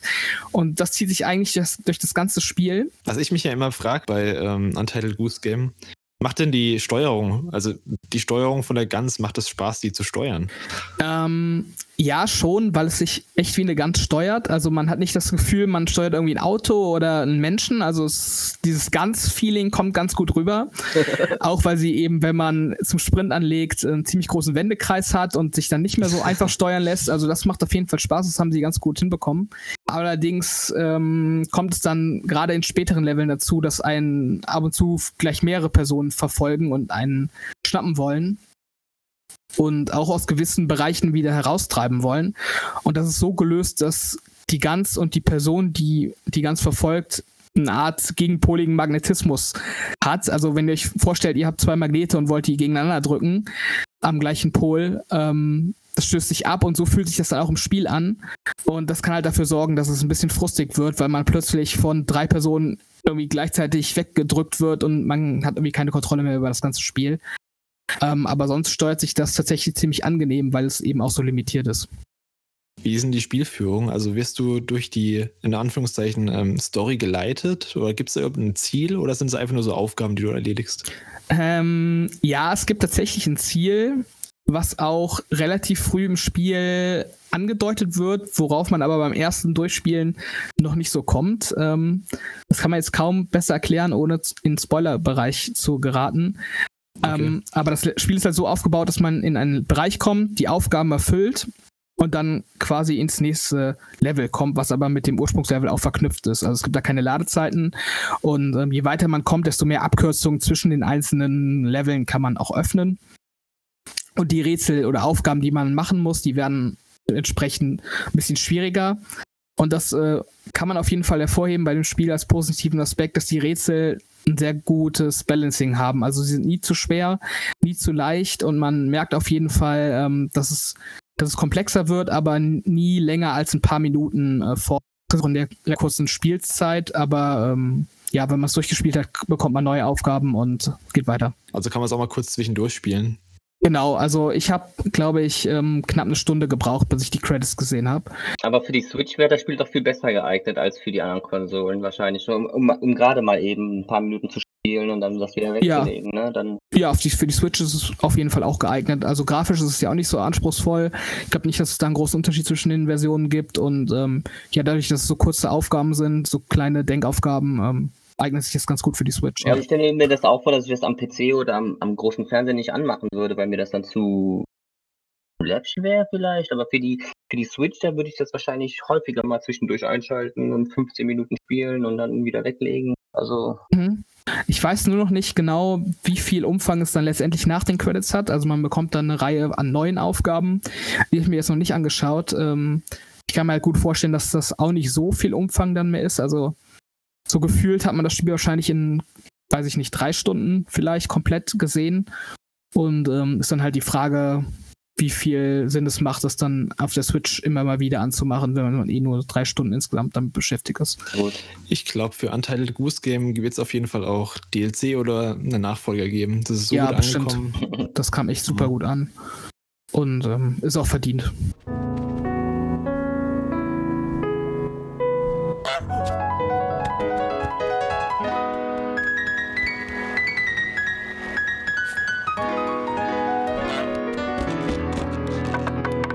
Und wozu es äh, sicher auch eine Nachfolge geben wird, ist äh, The Outer Worlds. Das kam am 25. Oktober raus für PlayStation 4, Xbox One und PC. Das ist das neue Spiel von Obsidian, den Fallout New Vegas-Machern. Und das Spiel wurde erst letztes Jahr auf den Game Awards angekündigt und kam jetzt schon im Oktober raus. Äh, ich hatte jetzt keine großen Erwartungen an ähm, The Outer Worlds, weil ich auch kein großer Fallout-Fan bin. Robert, wie waren deine Erwartungen? Ähm, Erwartungen hatte ich auch nicht wirklich daran. Ich mag zwar so ein paar Obsidian-Spiele, aber Fallout war jetzt auch nie mein Favorit im Rollenspielsektor. Ähm, war aber trotzdem neugierig auf das Spiel und habe es dann auch ähm, gleich zum Release gespielt und auch durchgespielt. Und fand es auch durchaus gut. Ähm, mir war es nur insgesamt zu oldschool Obsidian, wenn das Sinn macht. Also es hat so diese mhm. gleichen Problemchen, die ich auch immer mit Fallout verbinde, dass eben die Story nicht variabel genug ist, dass die Dialoge irgendwie so ein bisschen, ja, den Spieler einschränken in seinen Optionen und dass das Kampfsystem auch für einen Shooter nicht besonders gut ist. Also es ist halt pra praktikabel für so ein Rollenspiel, man kommt damit klar, es stört nicht aktiv, aber es könnte halt viel besser sein. Und ähm, ja, diese ganzen Probleme hat äh, die Outer Worlds eben auch. Was mich am meisten an Autoverse gereizt hat, war die Geschichte eigentlich. Ich habe auch die ersten zwei Stunden mal reingeschaut, weil es im Game mhm. Pass mhm. war auf der Xbox. Und ja, du hast schon recht, also das Gameplay ist äh, nichts Besonderes, relativ Standard. Shooter, Shooter, First-Person-Shooter-Gameplay. Die Charaktere waren mir jetzt bisher nicht so erinnerungswürdig, würde ich es mal beschreiben. Die Charaktere sind aber, glaube ich, echt noch so mit das Beste am Spiel. Also okay. man trifft also im Spiel geht es eben darum, dass man grob gesagt der Captain von einem Raumschiff wird und dann über den Spielverlauf sich eine Crew ansammelt oder anheuert und ähm, quasi das Universum entweder rettet oder halt äh, in Untergang schickt. Die eigene Crew zu sammeln macht auf jeden Fall Spaß, weil es auch für die einzelnen Crewmitglieder äh, eigene Questlines gibt, die die dann ein bisschen näher an den Spieler heranführen. Und ähm, es gibt durchaus Charaktere, die dann in den ersten Spielstunden noch nicht so sympathisch wirken, aber je mehr man eben mit denen interagiert und je mehr man dieser Questlinie des einzelnen Charakters voranschreitet, desto sympathischer wird er dann auch. Und ähm, die Story an sich war auch durchaus nett. Also es gibt dann immer auf den jeweiligen Planeten eigene Stories, die irgendwie den Planeten betreffen und dann eben diese übergreifende Spielstory. Und ja, die haben halt durchaus unterhalten aber eben auch keine revolutionären Ideen gehabt. In, inwiefern unterscheidet sich das denn von, von Fallout? Oder kann man sagen, das ist ein neues Fallout quasi? Ähm, ja, das ist im Grunde ist es halt schon Fallout im Weltraum. Okay. Das unterscheidet sich vor allem dadurch, dass es nicht mehr diese eine große Open World gibt, sondern so Instanzen quasi, also einzelne Planeten, auf die man ähm, mit seinem Raumschiff äh, hinzureist. Ja, ansonsten ist es eigentlich ziemlich Standard Fallout, also keine große Weiterentwicklung meiner Meinung nach. Aber ich bin auch nicht so der Fallout-Experte, dass ich da so die kleinen Details herausarbeiten könnte. Hast du es mehrmals durchgespielt oder nur einmal? Nee, nur einmal. Also es ist auch relativ umfangreich. Okay. Also 30 Stunden habe ich, glaube ich, schon gebraucht dafür Echt? und ähm, okay. mir hat es dann auch gereicht. Weil ich habe sofort nach Launch diese Meldung bekommen, dass Leute es schon in zwölf Stunden durchgespielt haben und so. Ja, also ich habe auch alle Sidequests und so gemacht. Ah, okay. Ich glaube, wenn man sich auf die Hauptstory konzentriert, dann kann man es deutlich, deutlich schneller durchspielen. Eine andere Kritik, die ich oft gelesen habe, war, dass die übergreifende Story erst ziemlich spät in Fahrt kommt. Stimmt das? Mm, ja, schon. Und es geht dann auch zum Ende hin ziemlich schnell zu Ende. Mhm. Äh, ich glaube, das ist auch einfach daran geschuldet, dass das Spiel nicht das größte Budget hatte und ähm, ja auch nicht so lange daran entwickelt wurde, vermutlich. Ich glaube, ja, ich glaube, es waren auch nur drei Jahre oder so. Also für so ein Rollenspiel ist es ja nicht besonders viel. Aber Obsidian wurde jetzt von Microsoft gekauft und die werden, denke ich, auf jeden Fall da noch einen Nachfolger produzieren lassen. Man darf gespannt sein. Es ist ja auf jeden Fall ziemlich gut angekommen bei äh, Kritikern und Spielern. Hm, Es kommt ja auch nächstes Jahr kommt ja auch noch ein DLC dafür, der wurde jetzt auch kürzlich angekündigt. Ah ja, okay. Ähm, also mit der IP kann man auf jeden Fall noch was machen. Bin ich gespannt.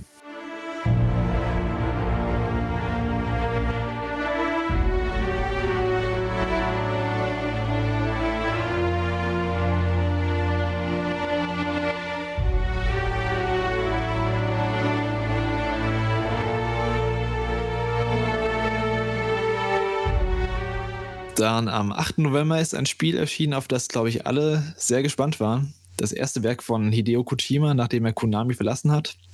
Death Stranding heißt das Spiel.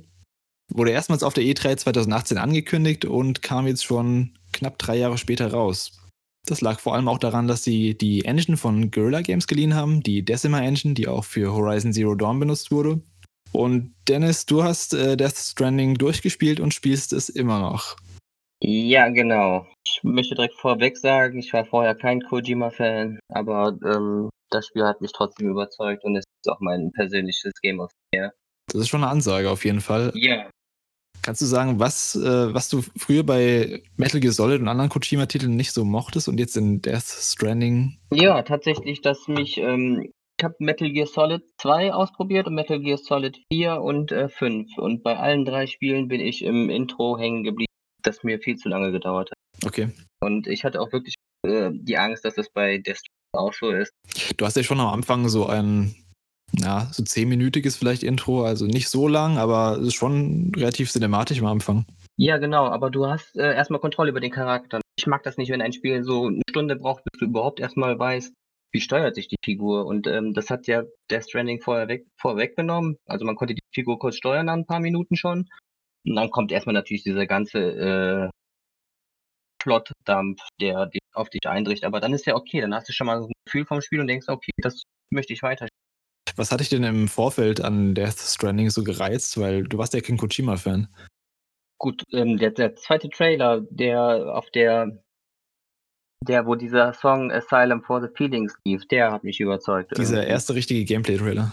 Genau, das, der Gameplay, der, der, der, der kein Gameplay war. Also wo die Leute nicht dachten, dass das Gameplay gewesen wäre, wo Mhm. äh, Norman Reedus da einsam durch die Gegend läuft und ähm, duscht und äh, einen Zehennagel entfernt und äh, Ja, viel, viele äh, Landschaftsaufnahmen, so White Shots und ja, sowas. genau.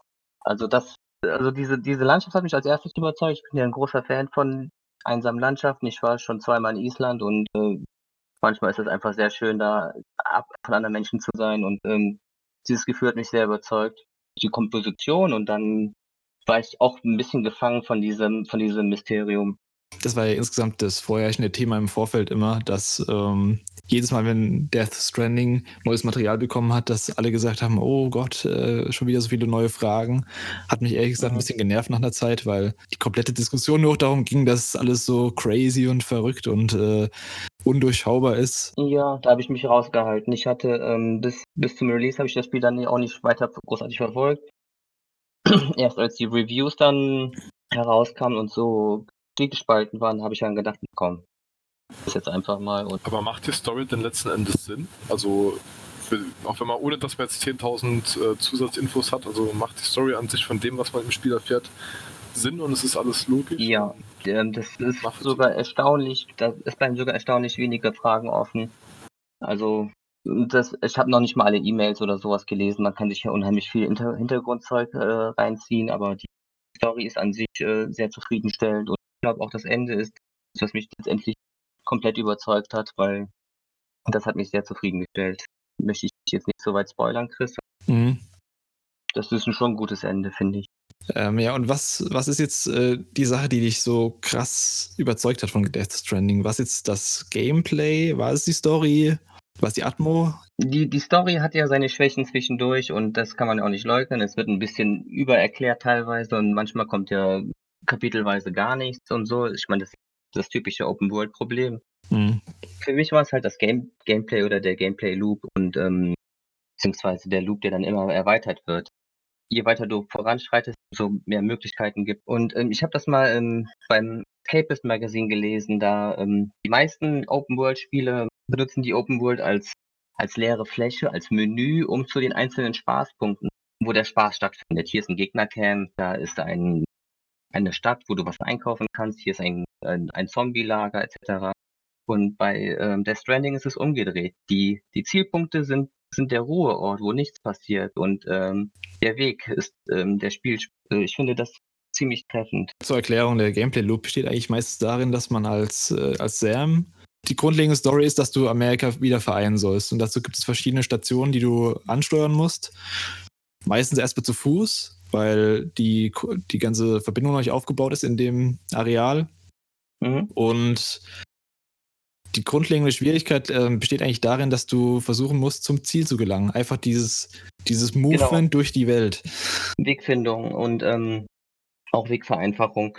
Also du hast ja dieses, dieses Netzwerk, was du aufbauen musst und da kommt auch diese Multiplayer-Komponente ins Spiel, wo du ähm, erstmal in ein neues Gebiet eintrittst, wo das noch nicht im Netzwerk ist. Da hast du erstmal auf dich allein gestellt, ähm, benutzt Leitern und Seile und später dann so Brückenelemente, die du selbst herstellst, um über das unwegsame Terrain zu kommen und äh, die neuen Gebiete zu verbinden. Sobald du sie verbunden hast, sind sie im Netzwerk und da kommen die anderen Spieler ins Spiel, die ebenfalls bauen und äh, Nachrichten hinterlassen oder sich an deiner Brücke beteiligen oder dir einen Truck zur Verfügung stellen oder Ja, das kann das, ähm, das komplette Gameplay eigentlich ziemlich vereinfachen, wenn andere Mitspieler schon Brücken gebaut haben Ja. und richtig, richtig. Aber man ist auch immer dankbar darüber, weil äh, ohne diese Brücken oder diese Vereinfachungen ist das, ist das, kann es echt mühselig werden. Und ich glaube, das ist so ein bisschen das Reizende daran. Das ist so dieses Meta, was dieser Kojima wohl versucht zu ähm, überzubringen.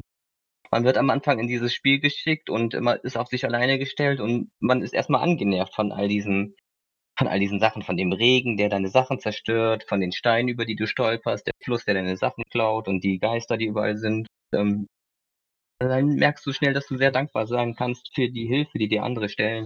Und es gibt auch nichts Befriedigenderes, als einfach ein, ähm, eine Straße zu Ende zu bauen und dann für den Rückweg du dann da äh, super schnell mit einem Truck durch und sowas. Da ähm, veränderst was in der.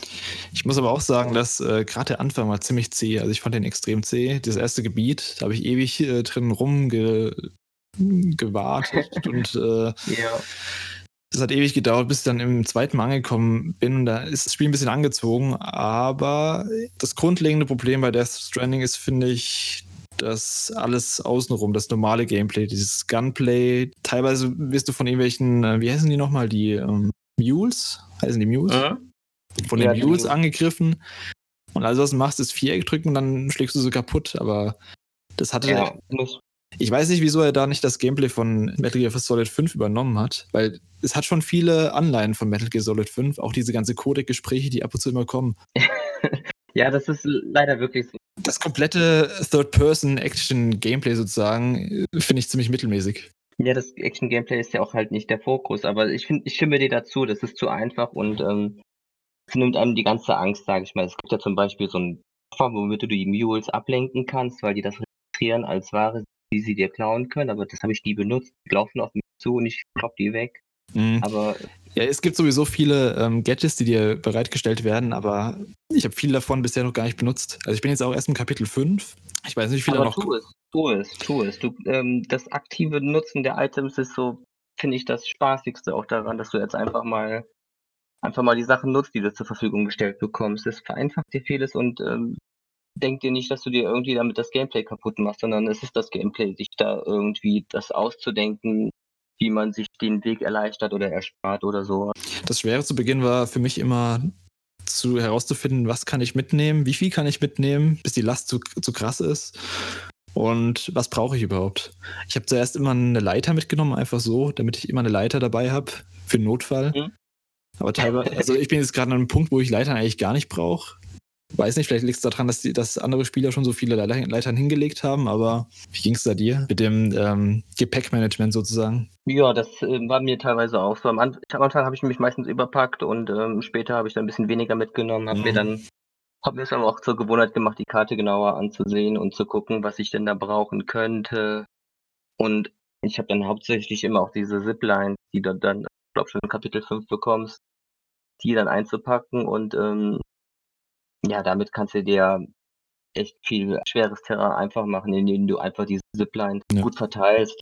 Und ähm, ja, aber das ist, das ist einfach Teil des Gameplays, dass du dir schaust, was nehme ich mit, was brauche ich und ähm, gab mal eine Mission, eine Stelle, glaube ich, an der habe ich mich total überpackt, den Laster voll gemacht, gemerkt, mit dem Laster komme ich nicht weiter. Gut, nimmst du dir die, äh, die Sachen aus dem Laster heraus und dann musste Sam die Sachen in der Hand tragen, so die 30 Kilo Säcke links ja. und rechts. Äh.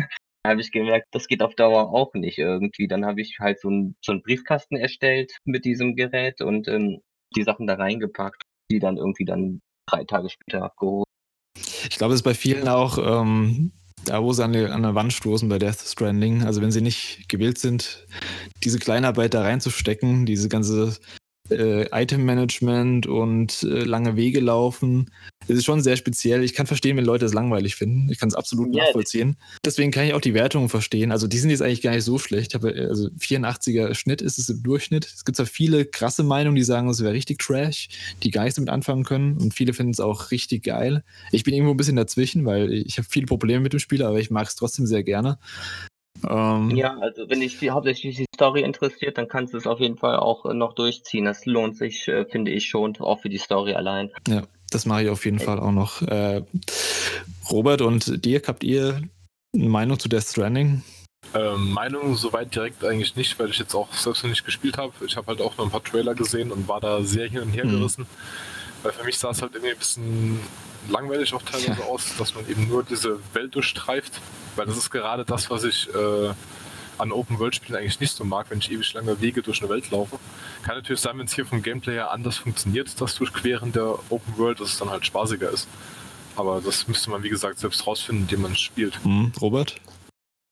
Ähm, ich habe es auch nicht gespielt und von allem, was ich gesehen habe, ist es leider gar nicht mein Fall. Mhm. Also ich bin nicht so ein Fan von Item-Management und viel in Menüs, ähm, in verschachtelten Menüs ähm, herumspielen. Ähm, was wonach es halt für mich zum großen Teil aussah von dem, was ich gesehen habe. Ist auch wirklich nicht für jedermann. Ne? Also ja, ich, ich habe auch immer noch so, äh, so GIFs gesehen, wo Leute dann so einen Turm am Rücken haben und dann irgendwo gegenstoßen, alles fällt runter, dann fällt noch alles in den Fluss und es treibt im Fluss irgendwie noch den entgegengesetzten Weg äh, entlang und man muss alles wieder aufsammeln und äh, nee, das. Das ist mir nie passiert. Da musste man sich, das macht man okay. dann auch extra für solche Videos im Prinzip. Nee, ist mir aber auch passiert. Gleich ganz am Anfang ist mir passiert. naja, komm. Okay, hier könnte das passieren, das war klar. ich bin hingefallen und bin dann wie so ein Marienkäfer ganz im Wasser auf dem Rücken gelegen gelegen und hab mal, ich wusste nicht, wie ich aufstehe, weil es gibt einen, es gibt einen dedizierten Knopf zum Aufstehen. Ich glaube, Kreis ist es oder so. Ja. Ich wusste nicht, dass es den gibt. Und dann war ich jetzt im Wasser, bin so hin und her geplanscht und ja. ja. Also es ist nicht mein Fall, aber ich finde, es sieht zumindest interessant aus und ähm, mal was nach ganz anderem. Ich finde die Stellen, an denen man hauptsächlich durch die Gegend läuft und dann diese Musik kommt, die atmosphärische, das sind eigentlich die besten Stellen. Das ist atmosphärischer ja. Walking-Simulator. Die Stellen, an denen viel Action ist, sind eher die, die schwachen Stellen. Ja, das ist auch wirklich so. Es ist ja auch kein Actionspiel. Man, also ich habe in meinem ganzen Durchlauf keine einzige Person getötet zum Beispiel. Und, ähm, man wird ja auch bestraft, wenn man Leute tötet. Richtig, genau. Und ähm, das ist äh, motiviert auch. Es, es, ist ein, du bist ein Postbote und ähm, ein Paketbote und du versuchst, die Leute irgendwie zusammenzubringen. Das ist der, die Meta des Spiels und das spiegelt sich auch im Gameplay wieder. Und wenn man halt Action will, dann sollte man sich auf jeden keinen Fall bei Death Stranding die Action holen. Aber wenn du Interesse daran hast, jetzt hier irgendwie hiken zu gehen oder einen Berg zu besteigen oder unwegsames Gelände zu beschreiten, dann kriegst du das in Gameplay-Form gut übertragen, finde ich. Also es kommt ein gutes Feeling dabei rüber. Es ist nicht nur einfach den Stick nach vorne halten, sondern da ist halt so, so sind viele Mechaniken dahinter, die das äh, unterstützen. Ja. Auf jeden Fall kein Spiel für jedermann, aber wenn es einem gefällt, dann anscheinend auch richtig gut teilweise. Dann richtig gut.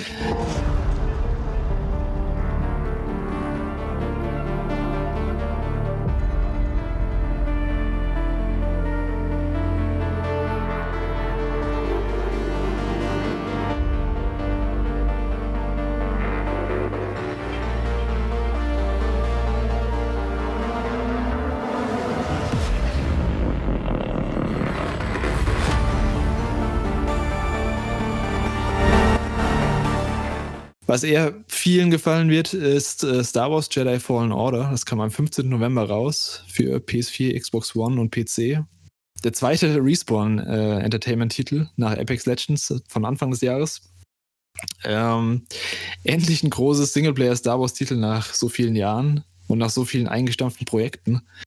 Ich hatte die ganze Zeit Befürchtung, dass es nicht gut wird. Auf der anderen Seite hatte ich ähm, eben Respawn als Name dastehen, was mir immer so ein bisschen Sicherheit gegeben hat.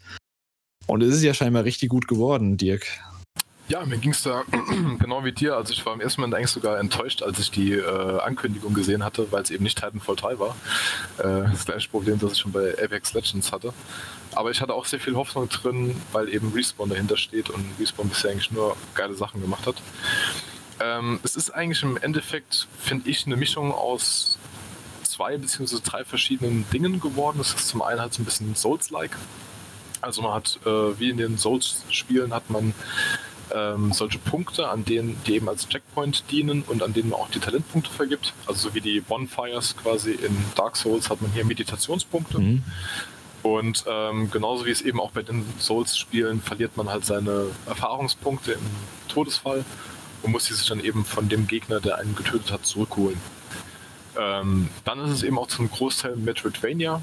Also du hast halt äh, immer neue Fähigkeiten, die du bekommst, halt überwiegend Machtfähigkeiten.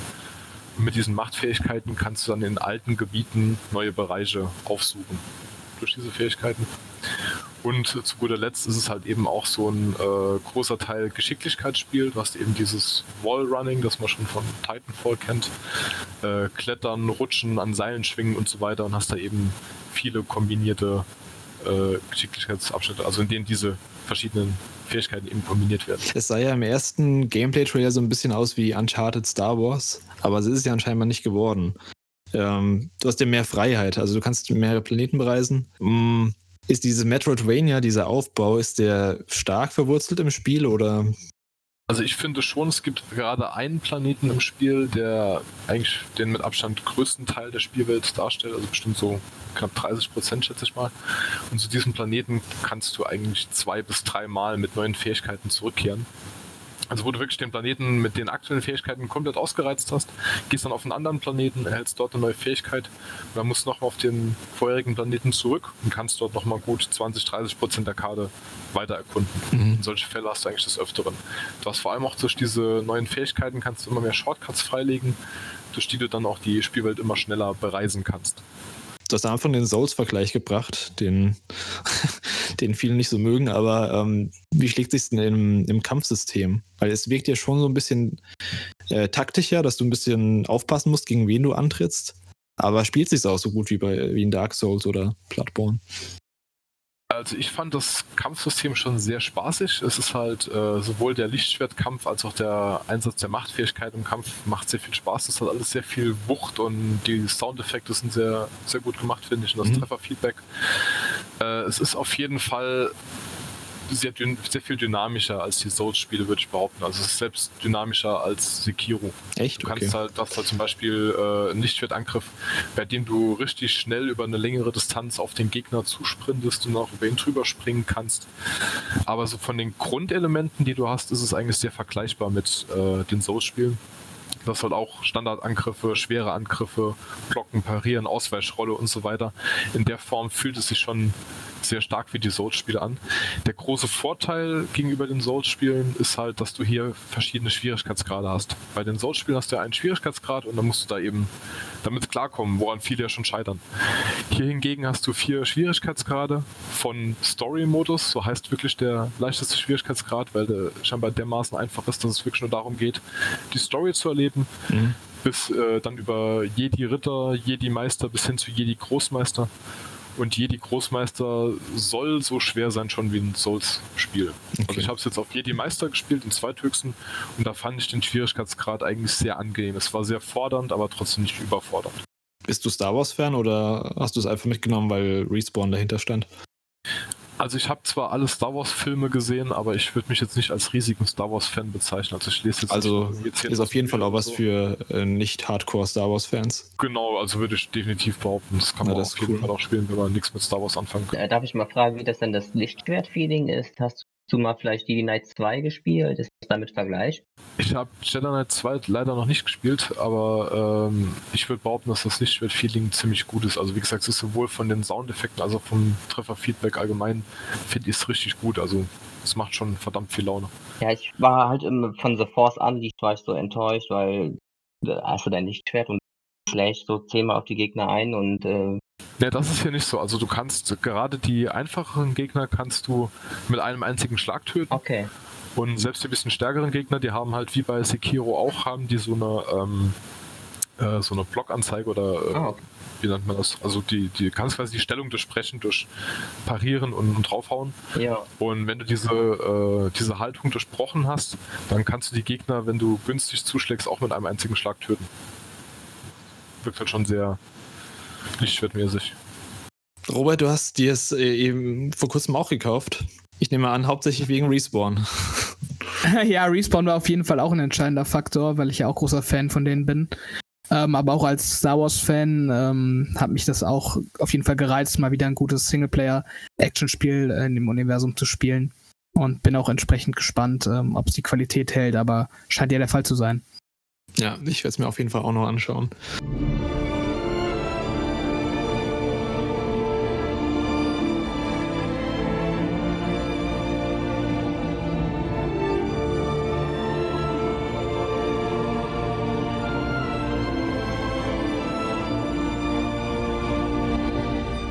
Und damit sind wir schon am Ende unserer Liste angekommen. Im Dezember erschien jetzt auch nicht mehr so viel Weltbewegendes, bis auf die letzte Episode von Life is Strange 2, aber dazu hatten wir im ersten Teil schon ausführlich geredet. Ähm, einige Titel, die wir jetzt nicht erwähnt haben, werden auch noch im kommenden Cast, im letzten Teil unseres Jahresrückblicks besprochen. Aber gibt es denn ansonsten noch Titel, über die ihr gerne reden möchtet? Geheimtipps vielleicht? Also ich hätte einen kleinen Geheimtipp und zwar äh, Valfaris. Ist ein Indie-Spiel, das für die Switch, Xbox, 3, äh, Xbox 360, ja, Xbox One und äh, PlayStation 4 erschienen ist. Und ähm, es ist im Prinzip Contra einer Heavy Metal Kur unterzogen. Es am ehesten beschreiben. Das ist ein, kein Metroidvania, was man auf den ersten Blick eventuell denken könnte, sondern es ist ein sehr lineares Action-Game mit Geschicklichkeitsabschnitten. Und äh, ja, ich finde es vom Style her sehr interessant. Es sieht eigentlich aus wie ein Heavy Metal Cover. Nur halt ein leicht futuristisch und äh, hat auch einen sehr guten Heavy Metal Soundtrack Mhm. und äh, bietet sehr gute Action auf jeden Fall. Also Gab es das exklusiv für die Switch oder? Ne, wie gesagt, es war auch für Xbox One und so, äh, Xbox One, Mhm. PlayStation 4. Ich glaube auch für den PC erschienen. Und ja, hat man etwa sieben, acht Stunden sehr viel Spaß damit. Kann ich Ach so eine Art Contra, hast du gesagt. Genau, also wer Contra mochte, dem kann ich das Spiel auf jeden Fall sehr ans Herz legen.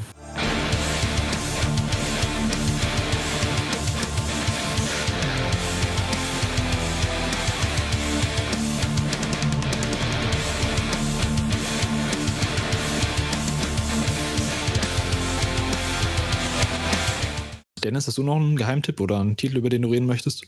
Ja, ähm, also es wurde eigentlich alles besprochen, was ich dieses Jahr gut fand, aber ähm, ich möchte nochmal unbedingt Outer Wilds empfehlen. Also nicht Outer Worlds, sondern Outer Wilds.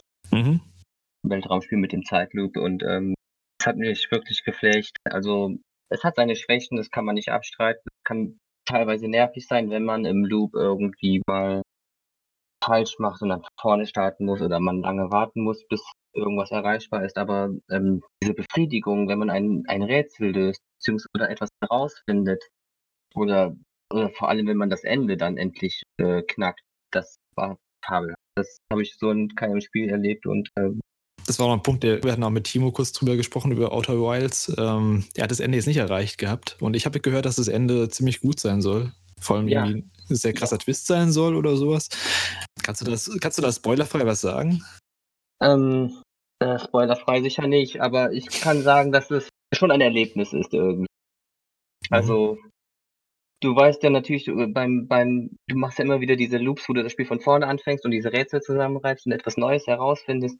Wobei du ja in diesem Spiel eigentlich von vornherein das Spiel sofort beenden kannst, wenn du alles weißt. Und irgendwie ist dieses Gefühl schon da, wenn du das, wenn du den letzten Loop startest und du weißt es vorher, das, das wird der letzte sein. Ach, du weißt es vorher schon, also. Ja, so, so im, Prinzip, okay. im Prinzip. Also du, du probierst es aus. Du weißt es nicht, ob es dann wirklich der letzte ist, aber mhm. ähm, ja, während du diesen Loop machst, merkst du, ja, ja, und ähm, dann wirst du auch richtig dafür belohnt. Also ein krasser Aha-Moment anscheinend.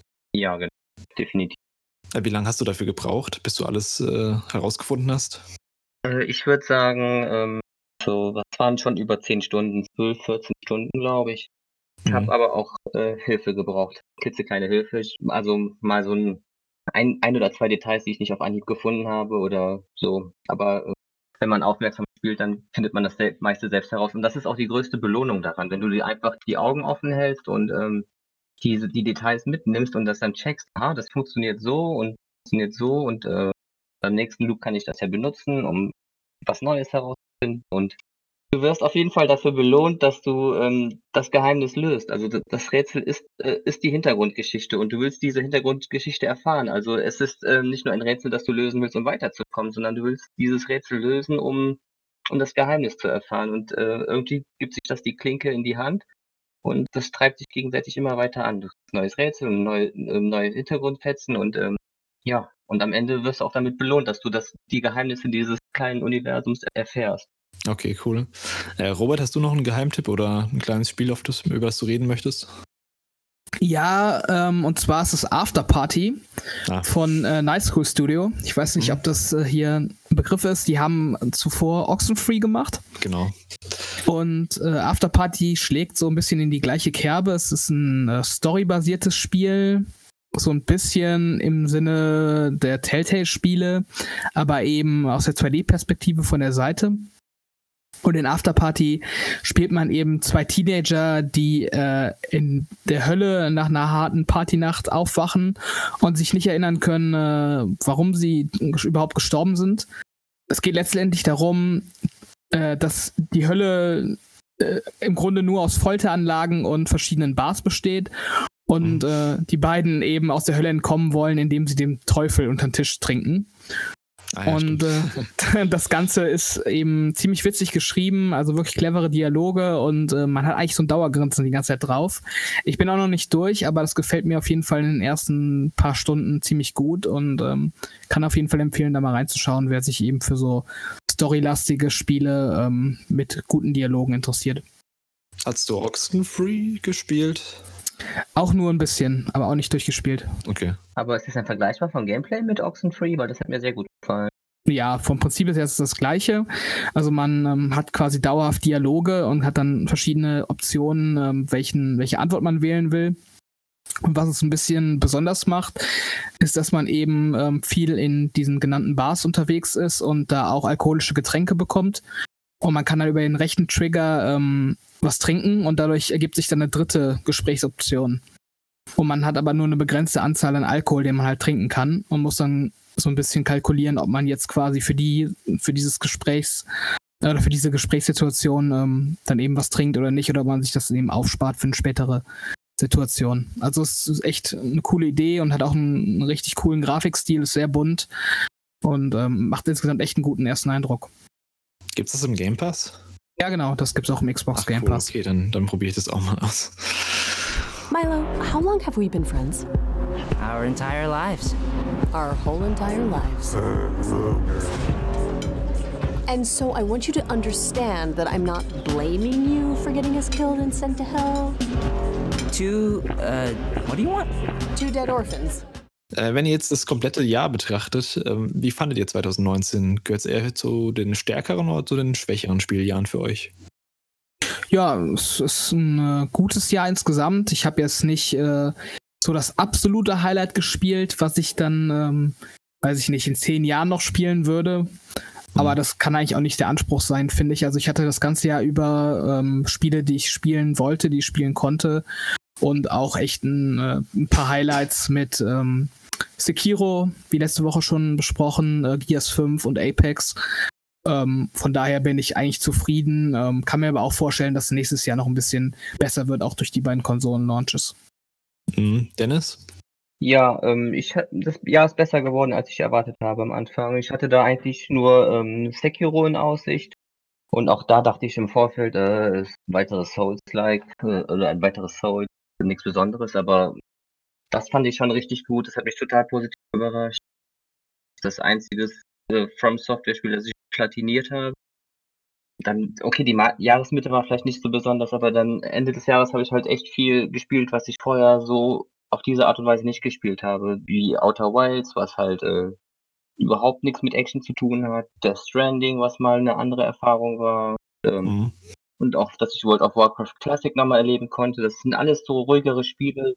Dieses Jahr war halt für mich sehr dann im, im Spielbereich sehr ruhig und ähm, hat mir mal war, war ein abwechslungsreiches Jahr dann im Prinzip für mich. Ja. Und äh, achso, das äh, Celeste DLC möchte ich auch noch erwähnen. Das war auch wirklich sehr überraschend. Wann kam der nochmal raus? Äh, Es war, glaube ich, Mitte des Jahres irgendwann, Juli oder Juni oder so. Mhm. Und ähm, es ist ja für alle kostenlos und äh, wer Celeste noch nicht hat, sollte es sich jetzt erst recht holen, weil das ist nochmal ungefähr 40% mehr Spielinhalt. Okay, cool. Äh, Dirk, bei dir? Also ich fand das Jahr insgesamt auch sehr gut. Waren auch einige sehr überraschende Titel dabei, wie eben Apex Legends, was von heute auf morgen jetzt mal gerade angekündigt wurde. Oder eben auch äh, Plague Tale, wo wir eben ja schon drüber geredet haben, dass man das vorher nicht so auf dem Schirm hatte. Also solche Überraschungstitel gab es sehr viele dieses Jahr. Die Jahresmitte war ein bisschen schwach. Also ich hatte gerade so von April bis äh, Ende August sehr wenige Spiele, die ich äh, kaufen konnte, die mich interessiert haben. Aber so gerade der Jahresanfang und vor allem jetzt das Jahresende fand ich eigentlich doch sehr stark. Ja, ich fand auch, es war ein sehr solides Jahr. Also für mich kein Highlight-Jahr. Ich hatte viele Spiele, die ich extrem gut fand. Aber jetzt auch wenige richtige Highlights. Also Sekiro habt ihr schon gesagt. Und Super Mario Maker war so eine kleine Überraschung, dass ich dann doch so viel Zeit da reinstecke. Hm, Mir fehlen auch noch ein paar Spiele, die ich noch auf dem Zettel habe, so sowas wie Astral Chain oder Luigi's Mansion 3 oder Star Wars Jedi Fallen Order. Aber insgesamt war es schon ein gutes Jahr, aber ich glaube, 2020 wird auf jeden Fall nochmal einiges draufpacken. Dann ähm, abschließend noch, was war euer Spiel des Jahres, beziehungsweise was war eure Top 3? Und was war so die größte Enttäuschung nochmal? Fangen wir jetzt umgekehrt mal an. Äh, Dirk? Also meine Top 3 waren eigentlich Sekiro, äh, Resident Evil 2 und äh, Jedi Fallen Order. Das Mhm. waren eigentlich so die drei besten Spiele des Jahres. Größte Enttäuschung war, wie letzte Woche schon angesprochen, halt Anthem. Das war halt, hatte ich riesen Erwartungen dran. Es war letzten Endes einfach purer Schrott, was ich da in der Open Beta gespielt habe. Von daher ja, war das die Enttäuschung des Jahres. Dennis? Äh, meine Top 3 war äh, also Death Stranding, ganz klar an der Spitze, dann gefolgt von Sekiro und ähm, bei Platz 3 bin ich mir nicht sicher, ob ich Resident Evil 2 oder Outer Wilds besser finde, aber ich würde Outer Wilds nehmen, weil es wirklich besonders ist. Und Okay. mein, meine große Enttäuschung war dieses Jahr, da muss ich mich entscheiden zwischen Blasphemous oder Bloodstained. Beides, beides waren Metroidvanias, von denen ich mehr erwartet habe und beide haben doch enttäuscht. Okay. Äh, Robert? Ja, um mich äh, weiter unbeliebt zu machen, äh, wie gesagt, die größten Enttäuschungen ähm, Zelda und Kingdom Hearts. und äh, die Top 3 ähm, Apex, Sekiro und Gears 5 und da ist die Reihenfolge ein bisschen äh, austauschbar. Ich finde alle drei sehr gut. Und bei dir? Äh, bei mir war also Sekiro auf jeden Fall mit großem Abstand Platz 1. Äh, Platz 2 Super Mario Maker vielleicht. Und Platz 3 Tetris 99 oder da schwank ich so ein bisschen. Ich habe noch Devil May Cry 5 und Life is Strange 2 so als Notable Mentions drin. Alles waren so ungefähr die, die Titel, die mir am besten gefallen haben dieses Jahr. Einen Flop hatte ich gar nicht so richtig. Ähm, nee, eine große Enttäuschung hatte ich dieses Jahr eigentlich gar nicht. Es war alles Hm. relativ solide. Days Gone habe ich nicht so viel erwartet und habe auch nicht, habe auch eigentlich das bekommen, was ich erwartet habe. Also es war keine Enttäuschung, war eher so. Was? Pokémon vielleicht bei dir? Äh, das war eigentlich, ich habe es eigentlich auch erwartet. Es war keine Enttäuschung, es war eher so ein, ja, war klar, dass es jetzt äh, nicht, die, nicht der große neue Schritt wird. Ja. Deswegen, ja, Pokémon so eine leichte Enttäuschung und Days Gone, vertane Chance vielleicht, aber da habe ich auch nicht viel, viel erwartet, wie gesagt. Du bist zu gutmütig. Nee, also bei Pokémon kannst du halt echt nicht so viel erwarten, weil die gehen immer nur Mini-Schritte nach vorne. In 20 Jahren wirst du dann richtig cool. In 20 Jahren hast du dann Breath of the Wild äh, Pokémon dann, Genau. wo alle haben wollen. Ja, aber gut, dann soll es das an der Stelle gewesen sein. Vielen Dank, dass ihr dabei wart. Äh, danke Robert, danke Dennis, danke Dirk und vielen Dank fürs Zuhören. Bis zum nächsten Mal. Wiedersehen, wiederhören. Tschüss. Ciao, bis dann.